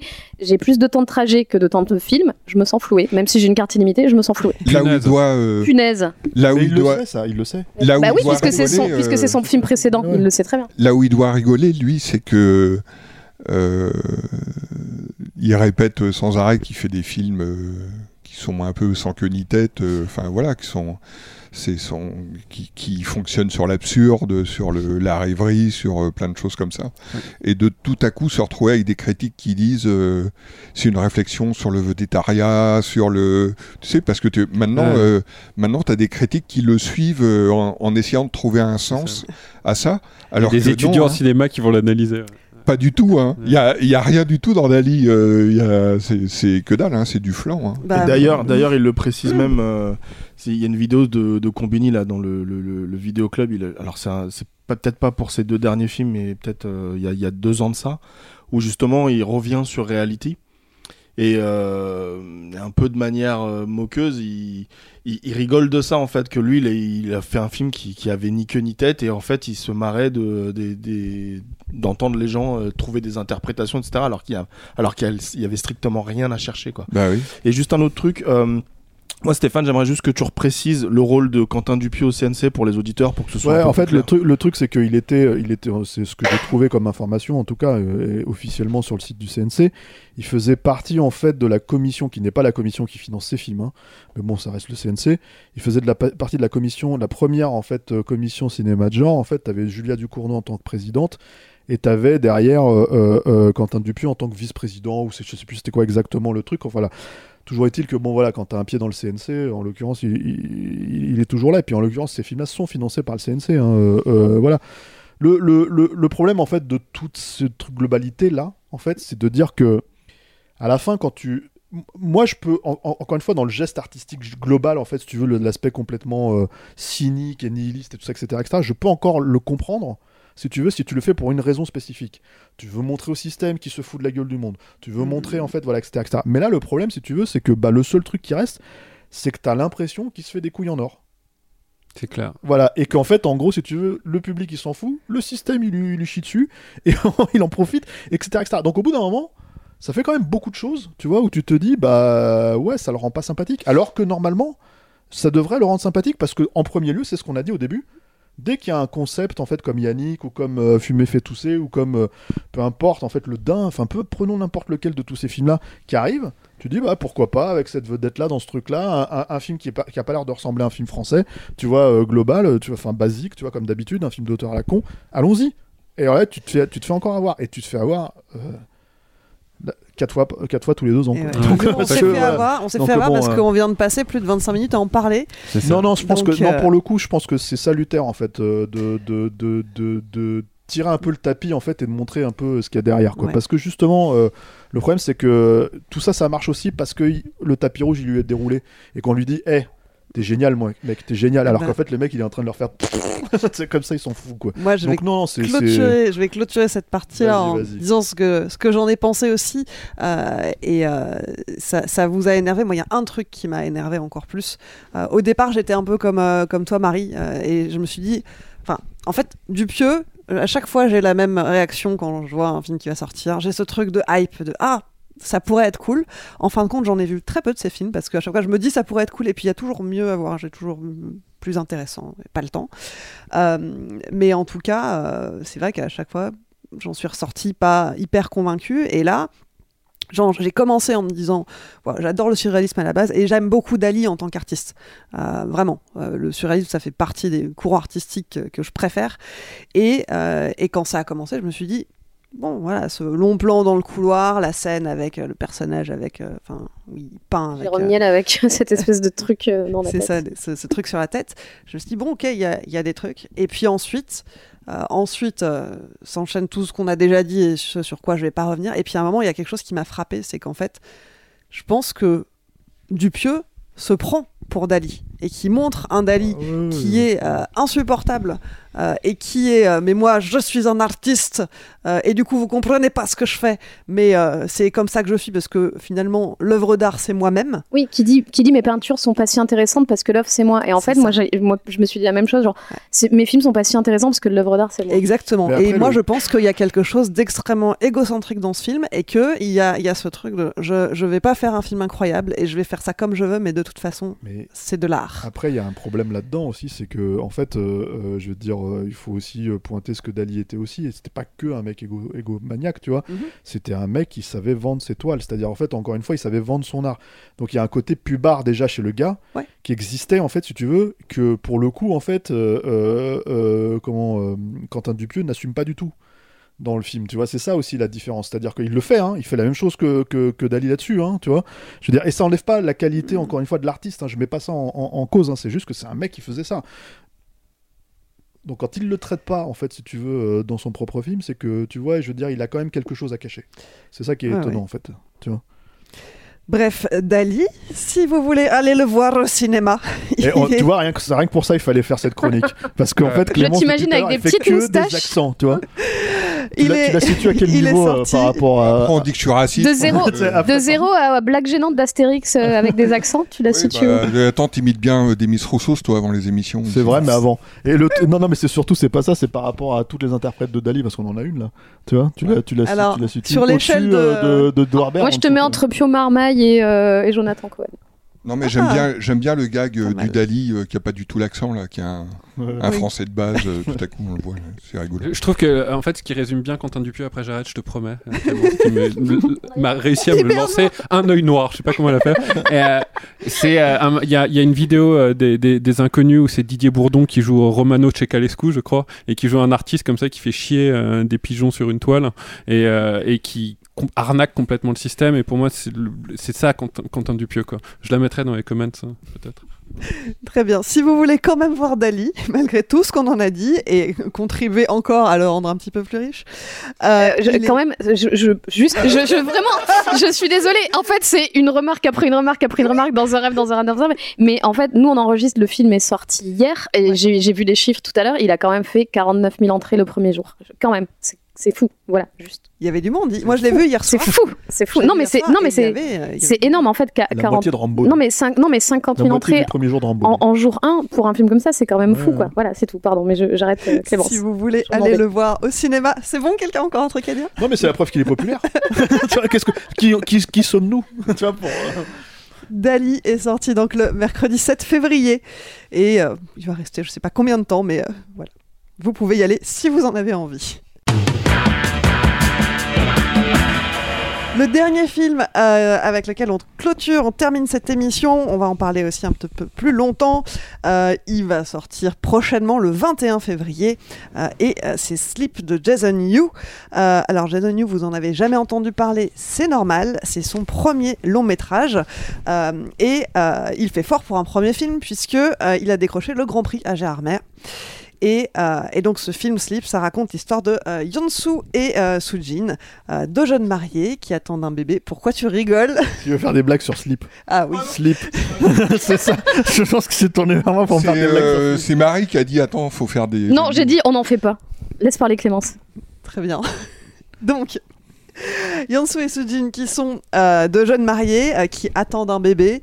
Non, le film d'horreur n'a pas encore commencé. Euh, et puis euh, une nuit, euh, une nuit, euh,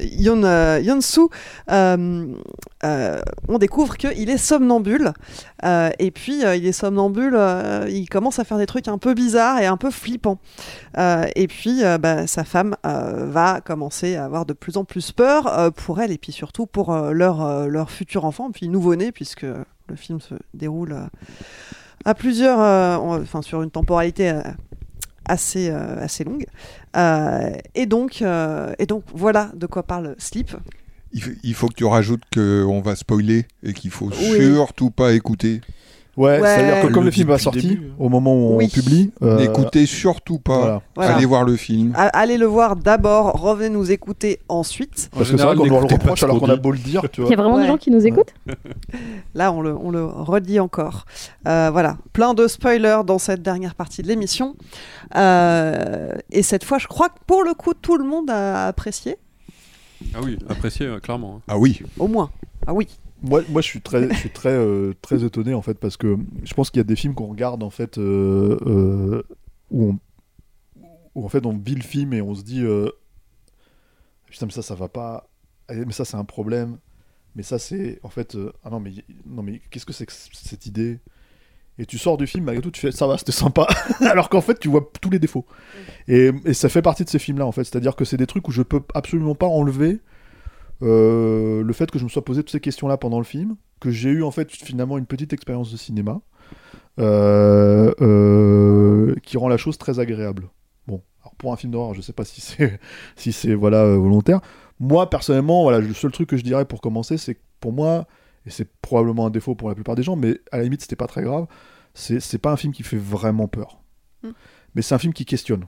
C'est-à-dire qu'en gros, il y a comment dire. Quand tu rentres là-dedans, que tu sais absolument pas de quoi ça parle, en fait, si tu veux, que tu sais que c'est un rapport avec le sommeil, puisque c'est le titre euh, du film. hein, euh, Vincent croyait que c'était un, rapport avec les slips, mais c'est pas ça du tout, hein, Vincent, donc je te le dis, tu vois. Assez non, parce que je sais que tu allais faire euh, une, une blague là-dessus, c'est pour ça que je le précise, tu vois. Et euh, tu te dis, ok, donc en fait, est-ce que ça va être traité de manière, comment dire, naturaliste? Est-ce que c'est un vrai film fantastique ou pas? Est-ce que en fait le mec est juste somnambule et en fait ils se sont inspirés, en fait, si tu veux, de, de cas réels pour façonner leur histoire, euh, etc., etc. Et finalement, euh, le film, je trouve, alors, c'est pas qu'il se termine mieux qu'il n'a commencé, parce qu'il y a des petites problématiques dans la scène finale, je trouve, on va en parler. Euh, mais en fait, en gros, et je trouve qu'il se bonifie au fur et à mesure en fait où il avance, parce que, en gros, si tu veux, je me suis dit, ça va être encore un film qui va éviter son sujet, et c'est pas vrai, c'est pas le cas. C'est un film qui va dedans. Donc du coup, euh, en sortant du film, j'ai compris pourquoi c'était le Grand Prix de Gérardmer, non pas parce que j'ai vu le reste, euh, voilà. Mais moi, ce qui me fait toujours peur avec le Grand Prix de Gérardmer, c'est que pour le coup, c'est pas la Palme d'Or ni euh, un Oscar, hein, c'est pas un grand, comment dire, c'est pas en fait un gage de qualité Et il automatique. faut dire que le deuxième film de Gérard Armé cette année, c'était Amelia Children. Donc Ouais, euh, ouais. voilà, sur non, non, mais l'échelle c'est de... je- je- que je n'ai pas vu. Mais en fait, le truc, c'est que moi, ce qui m'a toujours fait un peu chier à Gérard Armé, et c'est pour ça que j'ai arrêté d'y aller au moment, c'est qu'en fait, si tu veux, j'ai l'impression qu'il y avait toujours cette espèce de d'idée de, notion de festival qui va courir derrière les autres festivals. C'est-à-dire, euh, en fait, euh, avec cette notion de dire, ouais, mais nous aussi, on aime les trucs un peu euh, poseurs, euh, machin, etc., et surtout, et qui ne sont pas forcément des films fantastiques. Donc là, j'étais content de me dire, putain, enfin, ils- ils- au moins, c'est un film fantastique. Alors, je suis sûr que les auditeurs vont me dire oui, mais ils ont celui-là aussi et celui-là aussi. Voilà, moi je parle de mon expérience de l'époque où j'y allais. Euh, donc je suis ravi de ça en fait. C'est-à-dire, et ça c'est le premier point. Après, euh, comment dire C'est ton interprétation, hein, Pourquoi? Que c'est un film fantastique. Alors non, moi je trouve que c'est pour le coup c'est assez clair que c'en est un. Mais alors c'est marrant parce que tu me dis ça parce que pour il y a un élément de mise en scène en fait qui le démontre. Ah ouais? Il y a le Ça peut être une vision de Hein l'esprit. Le hein. plan de l'œil. Le plan de l'œil et de et de et de et de la fenêtre quoi. Pour moi c'est. Ça peut être une vision de l'esprit. Ah ouais. Ah Moi ouais non plus. Moi, moi j'ai. bah, c'est enfin, on peut alors, débattre de ça. Alors hein, voilà, mais bon, alors ça c'est assez intéressant. Pour moi, C'est- c'était. Pour moi, c'est l'anatomie mais- d'une chute, c'est la même chose. J'arrive à la fin du film et je suis incapable de dire est-ce que c'est fantastique ou est-ce que c'est un excellent comédien euh, et que finalement le mec était juste somnambule. J'ai et j'arrive Ouais, pas à trancher. Ouais, mais alors après, bon, ça. ça, ça- Là, on, met, on met la charrue avant les bœufs. Ouais, c'est ça, c'est rien ce que j'allais dire, on part dans un espèce de euh, truc. Il faut En gros- reparle de, la- de la fin du film après. Quoi. Voilà. En, en gros, l'idée, juste pour aller un petit peu plus loin dans, le, dans, le, dans, le, dans la narration du film, dans ce que ça raconte, donc, la question, le question, c'est ok, ce type est somnambule, euh, il se réveille toutes les nuits, il fait du bruit, t'as la voisine d'en dessous qui dit Vous faites du bruit quand même depuis un moment, euh, faites attention et tout ça. Eux comprennent pas ce qui se passe. Euh, elle finit par se rendre compte effectivement qu'il est somnambule, mais en plus, euh, il finit par, bah, par exemple, donc là je spoil, tuer son, leur chien, tu vas le mettre dans le frigo. Euh, blesser. Il manque de se jeter par la il fenêtre. manque de se jeter par la fenêtre. T'as la mère de la- de l'héroïne en fait qui vient les voir, qui leur dit mais c'est un esprit, c'est un fantôme si tu veux. Euh, et l'autre lui dit non j'y crois pas à tes conneries donc voilà elle le rejette jusqu'à ce qu'elle finisse par se dire mais c'est peut-être ça aussi. Mhm. Euh, Elle du fait coup, venir une exorciseuse. voilà, donc il y a toute une enquête autour de la notion, en fait, si tu veux, que ce soit, euh, comment dire, euh, euh, un esprit qui possède, en fait, euh, le somnambule, quoi, en question. Et puis Ou on un découvre problème que médical. on Ou découvre voilà qu'il a voilà. un trouble du sommeil aussi. Il fait passer est en train de soigner. ça. Voilà. Et effectivement, euh, le truc, si tu veux, c'est que, euh, euh, comment dire, euh, le questionnement jusqu'à quasiment à la fin de savoir si c'est un film fantastique ou pas est présent. Moi, je trouve que c'est réglé, en fait, si tu veux, avec euh, un truc spécifique, c'est que d'un seul coup, on se retrouve dans une énorme. Alors, il y a un truc qui. C'est-à-dire que c'est, à mon sens, un des défauts de l'écriture du film, c'est qu'il déroule les règles du fantastique de manière tellement appuyée que tu te dis, ok, mais en fait, ça, c'est des croyances. Le personnage principal n'y croyait pas à un moment donné. Elle y croit d'un seul coup parce qu'elle s'est renseignée. Et nous, on doit acheter ça dans la dernière partie du film comme un truc euh, euh, qui, comment dire, inscrit dans le marbre, en fait, si tu veux. Non, parce qu'elle bascule dans la folie quand même. Par manque de sommeil, etc. Oui, oui, d'accord, mais ce que je veux dire, en fait, si tu veux, par là, c'est que, en fait, les règles, si tu veux, sont très spécifiques. C'est-à-dire que, en fait, comment ça fonctionne la possession Si le, comment dire, euh, la personne décédée euh, n'est pas allée, euh, comment dire, euh, dans l'au-delà, oui, en fait, non, à partir elle, de elle 10 fait jours. tout un D'accord. PowerPoint pour a- l'expliquer. Voilà, c'est ça, ça fait un peu ça. Tu vois, ça fait un peu ça. Mais elle- truc- littéralement, elle fait un PowerPoint pour l'expliquer. ouais, non mais, non, mais ça fait ça même à la fin dans le film, je trouve. C'est-à-dire qu'en fait, le truc, c'est que on te donne les règles. C'est-à-dire, ah, si au bout de 50 jours, on t'a exorcisé, ça n'a pas marché, en fait, au bout de 100 jours, il, est là pour rester, etc. etc. Ouais. Je me suis dit, bon, Tout ça, c'est des règles qu'on m'avance au fur et à mesure pour être sûr de pas être perdu dans, dans ce qu'on te raconte, tu vois.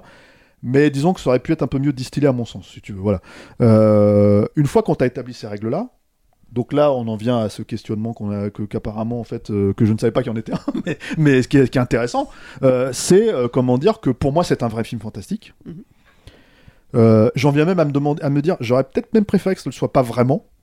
Ce qui est étonnant avec, ce qui est contradictoire avec ce que je disais sur l'idée de, de, comment dire, de, de, qu'il ait le Grand Prix de Gérardmer, qu'on qu'on qu'on célèbre un vrai film fantastique. Euh, parce que effectivement, on rentre dans un espèce de truc où c'est un petit peu décrit et détaillé et de cette manière-là.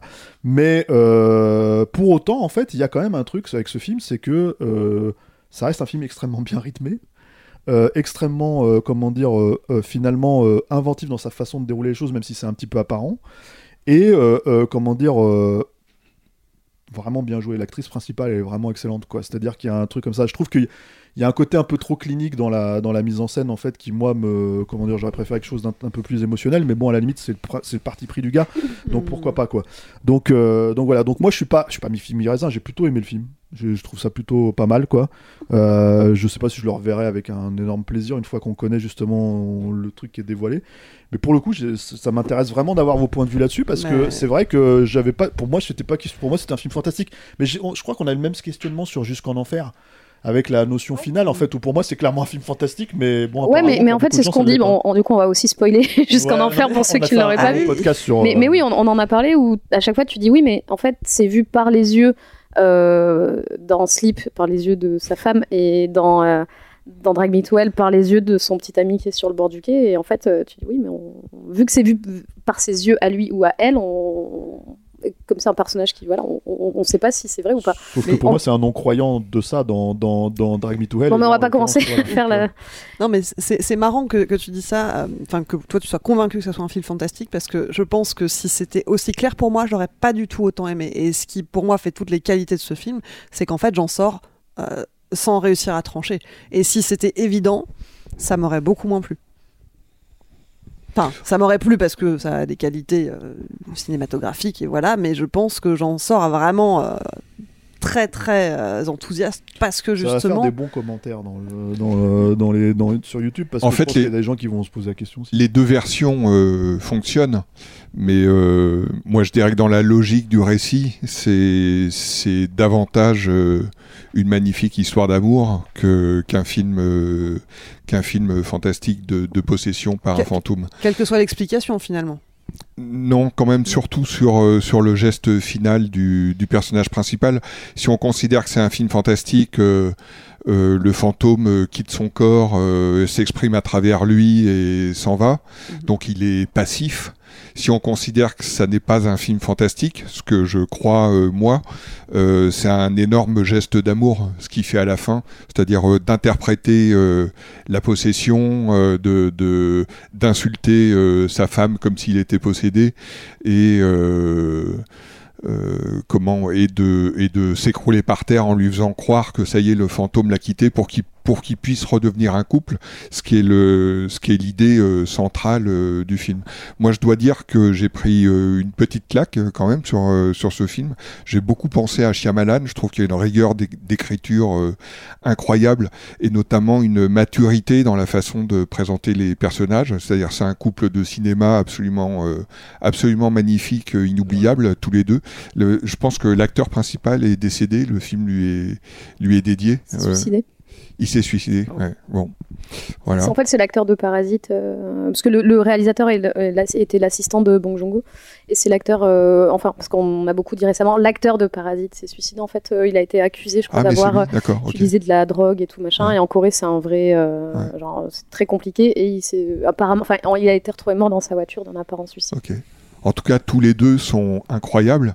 Et euh, les enjeux du film, il y a les enjeux qui sont liés autour de l'intrigue de la possession, du somnambulisme, euh, etc., qui sont développés, mais qui sont, d'après moi, des fausses pistes. Mais les principaux enjeux, c'est euh, comment, comment est-ce qu'ils vont survivre euh, aux épreuves qu'ils sont en train de traverser, l'un pour le somnambulisme euh, et l'autre parce que euh, parce qu'elle a peur que son mari tue son bébé. dans une crise de somnambulisme et que donc elle, euh, elle passe ses nuits complètement réveillée et bascule dans une, dans une folie intérieure encouragée par l'extérieur qui. euh, Mais moi, je me suis demandé des- si voilà. c'était pas un film sur le- la dépression postpartum, en fait. Oui, ça peut être ça Euh, aussi, ouais, bien sûr, ouais. Alors, il y a ça, mais ça c'est dans la deuxième partie. Oui, parce oui, bien, qu'elle- oui, elle oui, bien accouche sûr. au milieu de oui, oui, bien- oui, oui, bien sûr. Mais en fait, de ce truc de, c'est déjà compliqué à la maison Mm. avec le somnambulisme de son mari, et, euh, et elle, euh, en fait, lui a cette condition-là, et elle, elle a sa dépression Tout postpartum. à fait. Et d'ailleurs, de toute façon, je pense que ça fait partie d'une des thématiques du film. hein, Bien ça, sûr. c'est assez clair. hein. Et donc euh, l'élément fantastique, c'est une, c'est une vision en gros plan euh, de, de, d'un, d'un- dans l'œil de la femme, hein, qui, est, qui est un très très beau plan euh, d'ailleurs, marquant. Euh, moi, je comprends parfaitement qu'on puisse le prendre comme un, comme Comme un film littérale, fantastique, ouais. de littéral. Euh, d'ailleurs, euh, euh, D'ailleurs, moi j'y ai pensé au moment, je me suis, je me suis dit, tiens, ah ouais, ça y est, là, il y a le- il y a l'élément fantastique. Mais en fait, tout le récit euh, tend vers une histoire d'amour. Euh, et donc vers un geste conscient du oui, mari, alors, je encore une pense. fois, je pense que c'est intéressant ce que tu dis, mais le, le point, c'est qu'en fait, je- je- ça dépend. Moi, j'ai pris le film comme une enquête aussi. C'est-à-dire qu'en fait, en gros, elle, elle va mener l'enquête sur qu'est-ce qui se passe, en fait, exactement. Parce que, voilà. Et du coup, en fait, le fait que la voisine vienne le voir, elle dit, ça fait une semaine que vous faites du boucan. Et qu'en fait, elle, pour elle, c'est que la veille. Hmm. Si tu veux, c'est un élément de récit qui peut-être est une fausse piste, hein, tu Mhm. vois. Mais Mais, pour moi, en fait, prends- ouais, mais, un- mais c'est moi, je le prends voilà. comme un premier truc, en fait. C'est-à-dire qu'en fait, si tu veux, c'est un premier point vers quelque chose d'étrange. C'est-à-dire le fantastique, c'est surtout dans ce film-là, en fait, en l'occurrence, mais ça fait partie de ce- cette logique-là, c'est tu prends le, le- le quotidien, le, réel, entre guillemets, et tu vas dire, ok, en fait, euh, euh, il se passe un truc qui devrait pas se passer, puisqu'en fait, on est dans un élément fantastique. Et là, en l'occurrence, le personnage, du point de vue de son point de vue à elle, c'est, ok, il s'est réveillé, il dit cette phrase en disant, c'est quelqu'un est entré. La question, c'est est-ce que quelqu'un est entré dans l'appartement En fait, il se trouve qu'elle maintenant, elle finit par croire après plus tard que quelqu'un est entré en lui. Et le truc, en fait, si tu veux, c'est que c'est ce premier soir-là, en fait, où il a eu une crise de somnambulisme. C'est la première fois que c'est- Voilà. Sauf qu'apparemment, la voisine lui dit Bah non, ça fait une semaine. Mhm. Ça fait une semaine que. euh, comment dire, voilà. Et. euh, et du coup, comme c'est le tout premier élément de disruption, en fait, si tu veux, de la réalité, du quotidien, tu vois, euh, qui est couplé en plus à, la- à la notion de, de somnambulisme, bah moi je l'ai pris en fait comme tel. Et c'est-à-dire que, je- et je pense même d'ailleurs que c'est c'est généralement salutaire en fait quand tu quand tu racontes un film en fait si tu veux de que les premiers éléments en fait que tu donnes au spectateur soient en fait des éléments totalement réels pour justement les perdre ensuite. Alors après moi c'est peut-être ma façon de voir le truc qui Alors. fait que mais euh, en l'occurrence en fait si tu veux je- j'ai du mal un peu à enlever cet élément spécifique tu vois euh, qui fait que ça justifie pour moi ce qui se passe dans l'œil à la fin quoi tu vois Moi, j'ai une réponse à ça. Euh, mais je trouve ça super intéressant ce que tu dis parce qu'il y a vraiment une question de- du point de vue que tu vas adopter. Et je fais vraiment le parallèle avec Anatomie d'une chute parce que ça m'a vraiment fait donner le même sentiment de pas être capable de trancher. Euh, et euh, quand on est du point de vue euh, de la femme, euh, on a ce, ce truc de la, la- la folie, la paranoïa qui vient, qui vient biaiser notre regard et notre interprétation de la réalité. Et, et, et ce qui fait que quand tu adoptes son, son point de vue à elle, euh, et tu le vois pour moi, le PowerPoint et la façon dont elle le déroule à la fin, euh, si tu la considères comme quelqu'un de paranoïaque, ça ne fait que amplifier euh, ce, ce côté-là chez elle, où tu vois qu'elle va trouver des explications pour tout, et dire que la voisine, euh, ça fait seulement une semaine qu'elle entend, elle, entendait des bruits depuis une semaine, mais quand tu sais qu'avant, quand son père habitait l'appartement, il passait déjà son temps à taper avec un balai, on voit des marques au plafond, et que donc il se plaignait déjà du bruit, c'est que si ça se trouve, il est somnambule depuis bien plus longtemps que ça. Simplement, le regard qu'on te donne là-dessus, ce, ce- à travers. euh, Ah, il le semble évident que pour elle, c'est la première fois qu'elle le remarque, la, ve- la veille de, de, de l'avenue de la voisine. C'est la première fois qu'elle le euh, remarque, mais peut-être que ça faisait bien plus longtemps que c'était le cas. Mais dans, dans, je pense dans le genre gothique, parce que le film s'en inspire pas mal. C'est pour ça qu'on n'a jamais vu, euh, ou alors on a vu, mais ça faisait pas des bons films. Par exemple, un film avec Schwarzenegger et des fantômes. Le fantôme, il attaque pas. Le fantôme, c'est une projection psychique de toute façon. Euh, Henry James. y a euh, la fin des temps, c'est peut-être pas des fantômes, mais bon, excuse-moi. Ouais. Euh, Donc, euh, Henry James, quand il écrit Le, le Tour d'écrou, euh, ou beaucoup de nouvelles hein, euh, fantastiques, il pose les bases hein, un petit peu de ça. Alors peut-être qu'avant, hein, mais euh, j'ai Henry- James en tête. Et ce qui est, moi j'adore ce film, vraiment. Ça m'a rappelé les Hideo Nakata, Ouais. aussi les, les, les- les premiers Nakata. Euh, le film est extrêmement soigné en fait, il est extrêmement bien rythmé. Il est vraiment euh, tout ce que j'aime en fait dans, dans le cinéma d'horreur parce qu'en fait c'est aussi une métaphore d'autre chose. Donc en fait, il y a plusieurs niveaux de lecture. C'est un vrai film gothique là-dessus aussi. Et moi, ce que j'adore aussi dans ce film-là, c'est des touches angoissantes. Il n'y a aucun jump scare. Ça, c'est fort. C'est que des touches angoissantes qui montent, qui montent, qui montent. Parce qu'en fait, ce qui est menacé chez l'héroïne, qui est le vrai personnage pour moi du récit, ce qui est menacé, c'est euh, son couple. Son couple est hyper important pour elle de manière névrotique.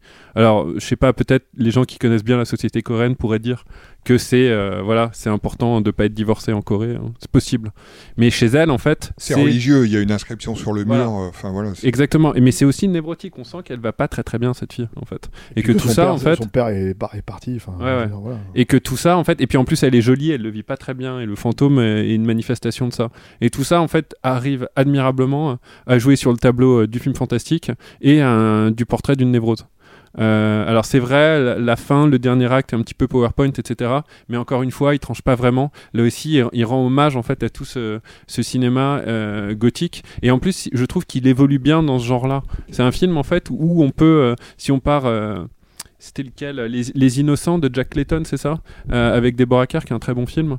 Jusqu'aux autres de Amenabar aussi, où il y a des liens en fait qui se tissent dans ces films-là. Euh, Il y avait un autre film, tout à l'heure on parlait d'Amelia's Children que j'adore, qui s'appelle Burnt Offerings, que je conseille avec Oliver Reed, qui est super aussi.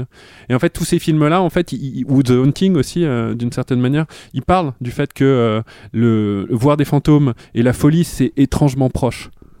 Et, euh, et en fait, ce film-là, il apporte une pierre angulaire. Pour moi, c'est presque un petit classique. Et, et en plus, moi, j'aime bien, contrairement à Dupieux, par exemple, ouais, on sent que le mec a bossé son.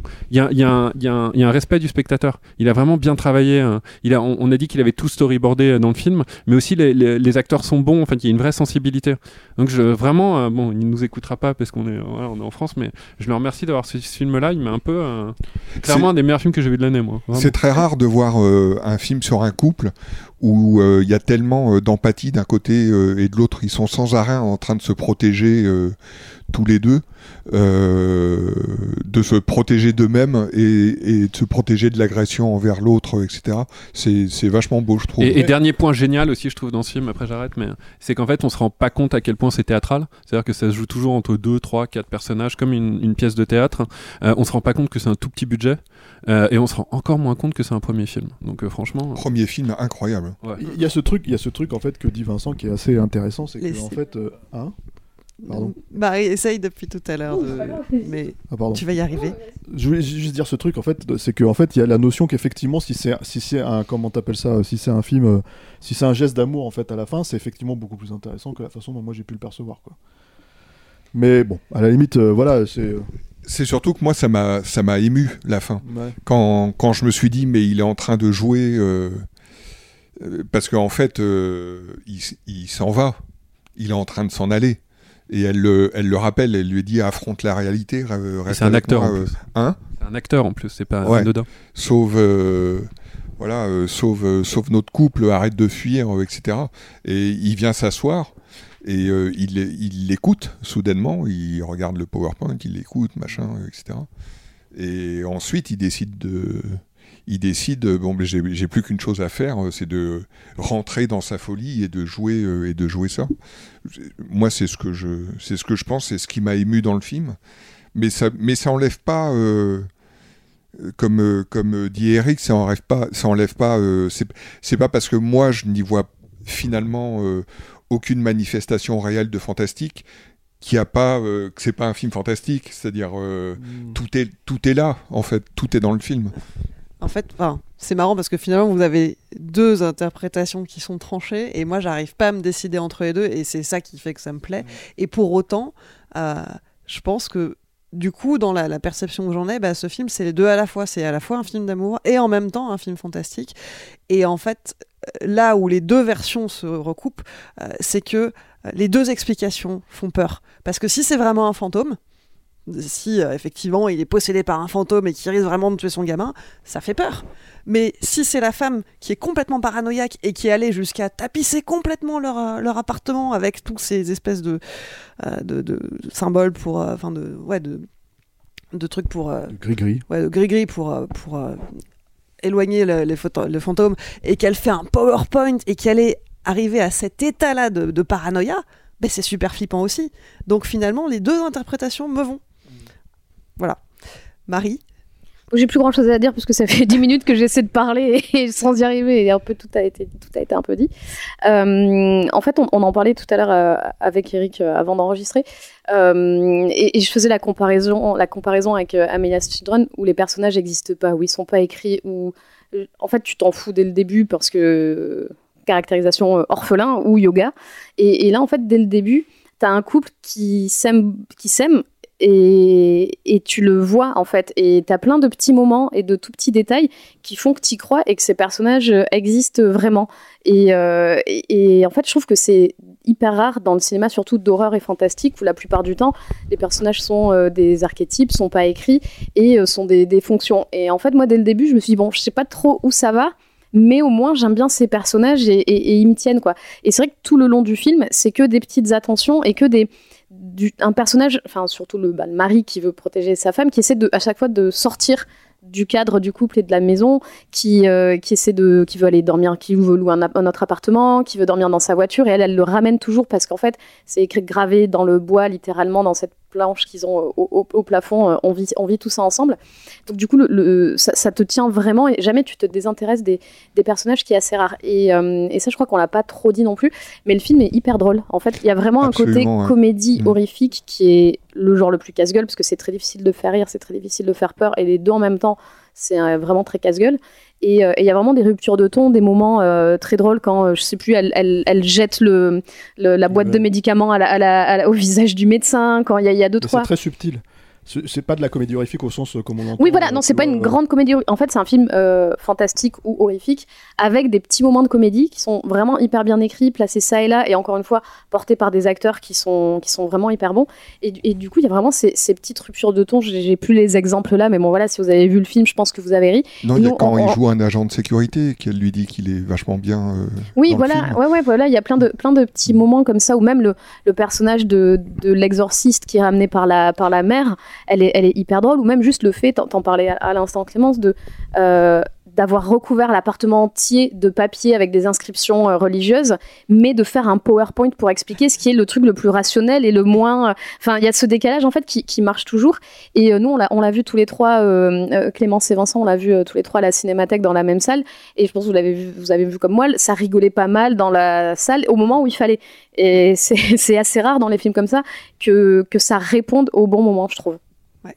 Et là où tu as raison en plus, c'est que les, euh, effectivement, sur, euh, sur les personnages, c'est tout à fait juste. Et aussi, euh, c'est grâce à ça, parce que les personnages sont bien posés, en plus, il les fait bien évoluer. Et les courbes dramatiques dans les, dans les films d'horreur bien faites, c'est assez rare. Et c'est grâce à ça aussi que le scénario trouve un, un équilibre et qu'il a une densité et qu'on peut en parler. Quoi. Qu'il a vraiment, on peut parler de l'intérieur de l'histoire parce que c'est des vrais bons mindscapes des deux, en fait, cette histoire-là. Mais c'est assez intéressant, en fait, parce que moi, encore une fois, j'en reviens à cette notion qu'on. Qu je pensais pas qu'il y avait un débat sur l'aspect fantastique du film. Et, en fait, c'est assez intéressant parce que euh, pour moi, disons, c'est les choses auxquelles tu t'accroches, en fait, on va dire, dans la façon de.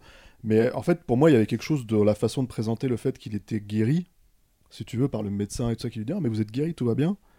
Sur un truc aussi. Enfin, ils ont pas. Tu vois ce que je veux dire En fait, ils l'ont pas remis chez lui, il n'a pas retesté, en fait, de dormir avec sa femme dans le lit, etc. etc.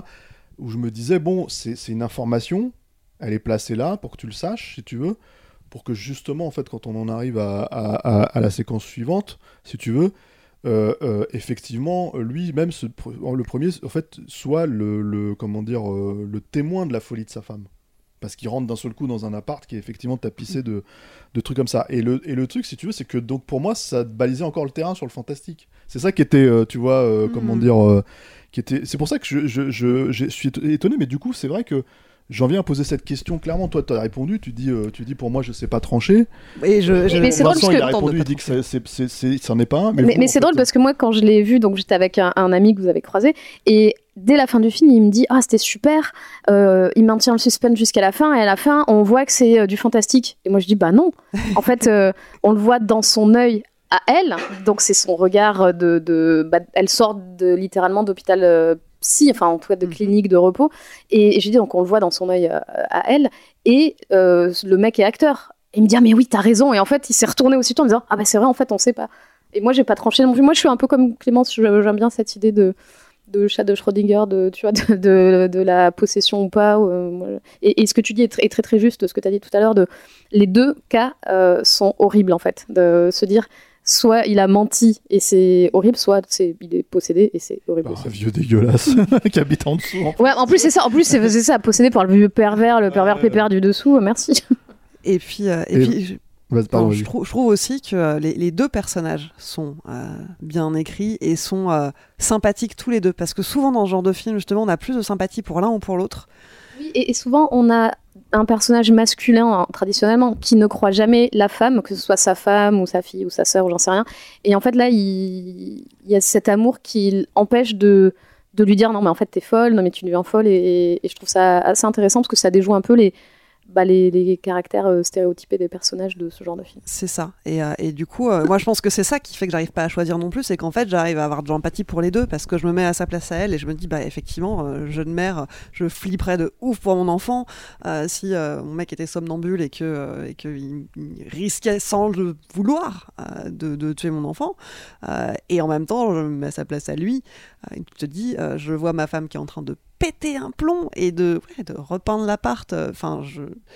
Et ouais, à la place des deux, tu comprends pourquoi les deux ils flippent. Et donc, ouais, plus qu'un film fantastique, pour moi, c'est un film d'horreur, peu importe l'explication derrière. D'horreur psychologique. Ouais, c'est là-dessus, en fait, c'est euh, la densité crée ces choses-là. Il y, y a une blague dans Seinfeld que j'adore, hein, euh, où à un moment, Georges Costanza, dit Ça y est, j'ai vu Titanic. La vieille dame, c'est une menteuse, en fait. Et tu sais, lui, il est convaincu. Et en fait, ouais, pourquoi pas, quoi. Là, la densité crée ça, en fait, où tout d'un coup, mais, quand il y a une multiplication de points de vue, de choses comme ça. Ouais, bah, mais bon, là, c'est c'est littéralement un point de vue. Enfin, je veux dire, c'est c'est le truc. Mais c'est Georges une Costanza aussi, Ouais, tu vois, c'est- c'est Seinfeld, hein, tu vois, c'est Donc euh, voilà, donc le truc, si tu veux, c'est que c'est, c'est- enfin, il n'y a pas de densité. C'est eux qui se sont dit, et si la, la vieille femme mentait, et en fait, on va le foutre dans la bouche du crétin de, de service, quoi. Mais C'est une euh, version qui se tient, d'ailleurs, quand on voit. non, mais euh, c'est- en fait, t'as tous ces questionnements-là, c'est plus ou moins, c'est là aussi en fait où tu questionnes le, le comment dire, euh, langage du cinéma, tu vois. C'est-à-dire que, euh, sans prendre même l'exemple de Drive Me to Hell, tu vois. euh, pour moi, en fait, si tu veux, euh, il y avait ce truc où j'étais persuadé en sortant de- du dernier Batman de Nolan là, que bon bah je spoil, hein, Batman est mort, tu vois. Et le mec fait mais non, il est à la, terrasse à la fin avec avec comment dire, avec Michael Caine qui lui fait salut et tout ça, etc. etc. Et j'étais genre Ouais, mais en fait, il a dit qu'il voulait, enfin, il a préconisé qu'il voulait le voir sur une terrasse, heureux à la fin. Donc, en fait, c'est une image poétique. euh, tu vois. Et en fait, c'est, et, et effectivement, euh, euh, je pense que c'est volontaire, hein, euh, même si je trouve pas ça très bien fait dans, dans, dans comment ça s'appelle, dans Dark Knight Rises. Rises, merci. Tu vois, que ce soit une espèce d'inception, tu vois, de dire, ok, je vais vous laisser avec cette image-là, tu vois. Qui plus est, à une époque, on pouvait pas forcément faire crever euh, le héros Non, de son film et tout. En plus, dans le film, ils, te cassent le truc parce que ils te disent Ah, regardez, les mecs, ils ont, euh, qu'ils ont, qu'ils ont fouillé dans, le, dans les modèles du Badcopter, là, je sais pas quoi. Ah, bah en fait, il y avait un pilote automatique, un siège éjectable, donc euh, oui. Ouais, ouais, enfin bon, il a survécu à une explosion nucléaire, quoi. Voilà. Donc, Ouais, bon, ça va pour un film réaliste. Tu sais, le, le truc, c'est qu'ils se voudraient réaliste, hein, parce que c'était leur logique, quoi. Mais ce que je veux dire, en fait, si tu veux, par rapport à ça, c'est que là, effectivement, du coup, en fait, euh, la problématique, c'est que je vais revenir à ce que j'ai dit sur le début, où je me disais, oh, je le reverrai pas forcément, puis là, d'un coup, vous me dites, putain, faut que je le revoie. Parce qu'en fait, il faut que je le vois sous cet angle-là, en me disant, tiens, maintenant qu'en fait, il y a ce questionnement-là, bah effectivement, c'est là où tu te dis que le film est plutôt bien pensé, parce que, euh, comment dire, euh, euh, moi j'étais pas forcément. J'ai bien aimé le film, encore une fois, j'ai trouvé ça plutôt plaisant à voir et tout ça, etc. etc. mais je pensais pas, en fait, si tu veux, pour moi c'était direct, quoi. Tu vois C'est un Batcopter dans Batman Non, c'est une Batwing. Ouais, Parce que le, le- le The siège Bat. éjectable d'un hélicoptère, Bat. ça marche Non, pas. non, Non, ça- parce que c'est c'est un truc qui s'appelle The Bat et c'est. Non, c'est c'est un- c'est la Batwing, en fait, mais version machin. Oui, version On Nolan, on je pense mais- qu'on mais- s'égare. Mais techniquement, c'est censé être euh, un truc un peu inspiré Non, on d'hélicoptère s'égare pas parce que, en fait, euh, je me suis endormi pendant Batman euh, Dark Knight Rises, donc sleep, donc voilà. Bref. Très bien. si vous voulez vous faire votre propre avis pour le coup et décider vous-même comment vous interprétez Sleep, il sort en salle le 21 février. Vincent, une dernière petite blague sur le titre du film Non, ça va. Ok. J'ai tout fait. Il les fera sur le Discord. En fait, il les a testés sur son fils et ça a pas marché, donc il a fait merde. C'est Pierrick qui fait des blagues. euh, Ah sur bon. Merde, il est pas là. Ah, Il les a oh testés sur le réalisateur qui, qui comprenait pas le français. donc. Très bien. Oh Marie, elle va rentrer dormir.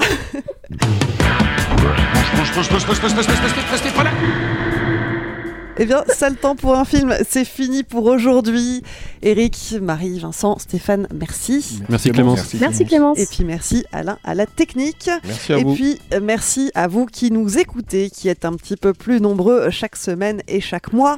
Euh, on vous le rappelle, si vous nous découvrez, n'hésitez pas à vous abonner, comme ça vous ne raterez aucun de- des prochains épisodes de ce podcast, que ce soit euh, sur podcast ou d'ailleurs sur notre chaîne YouTube.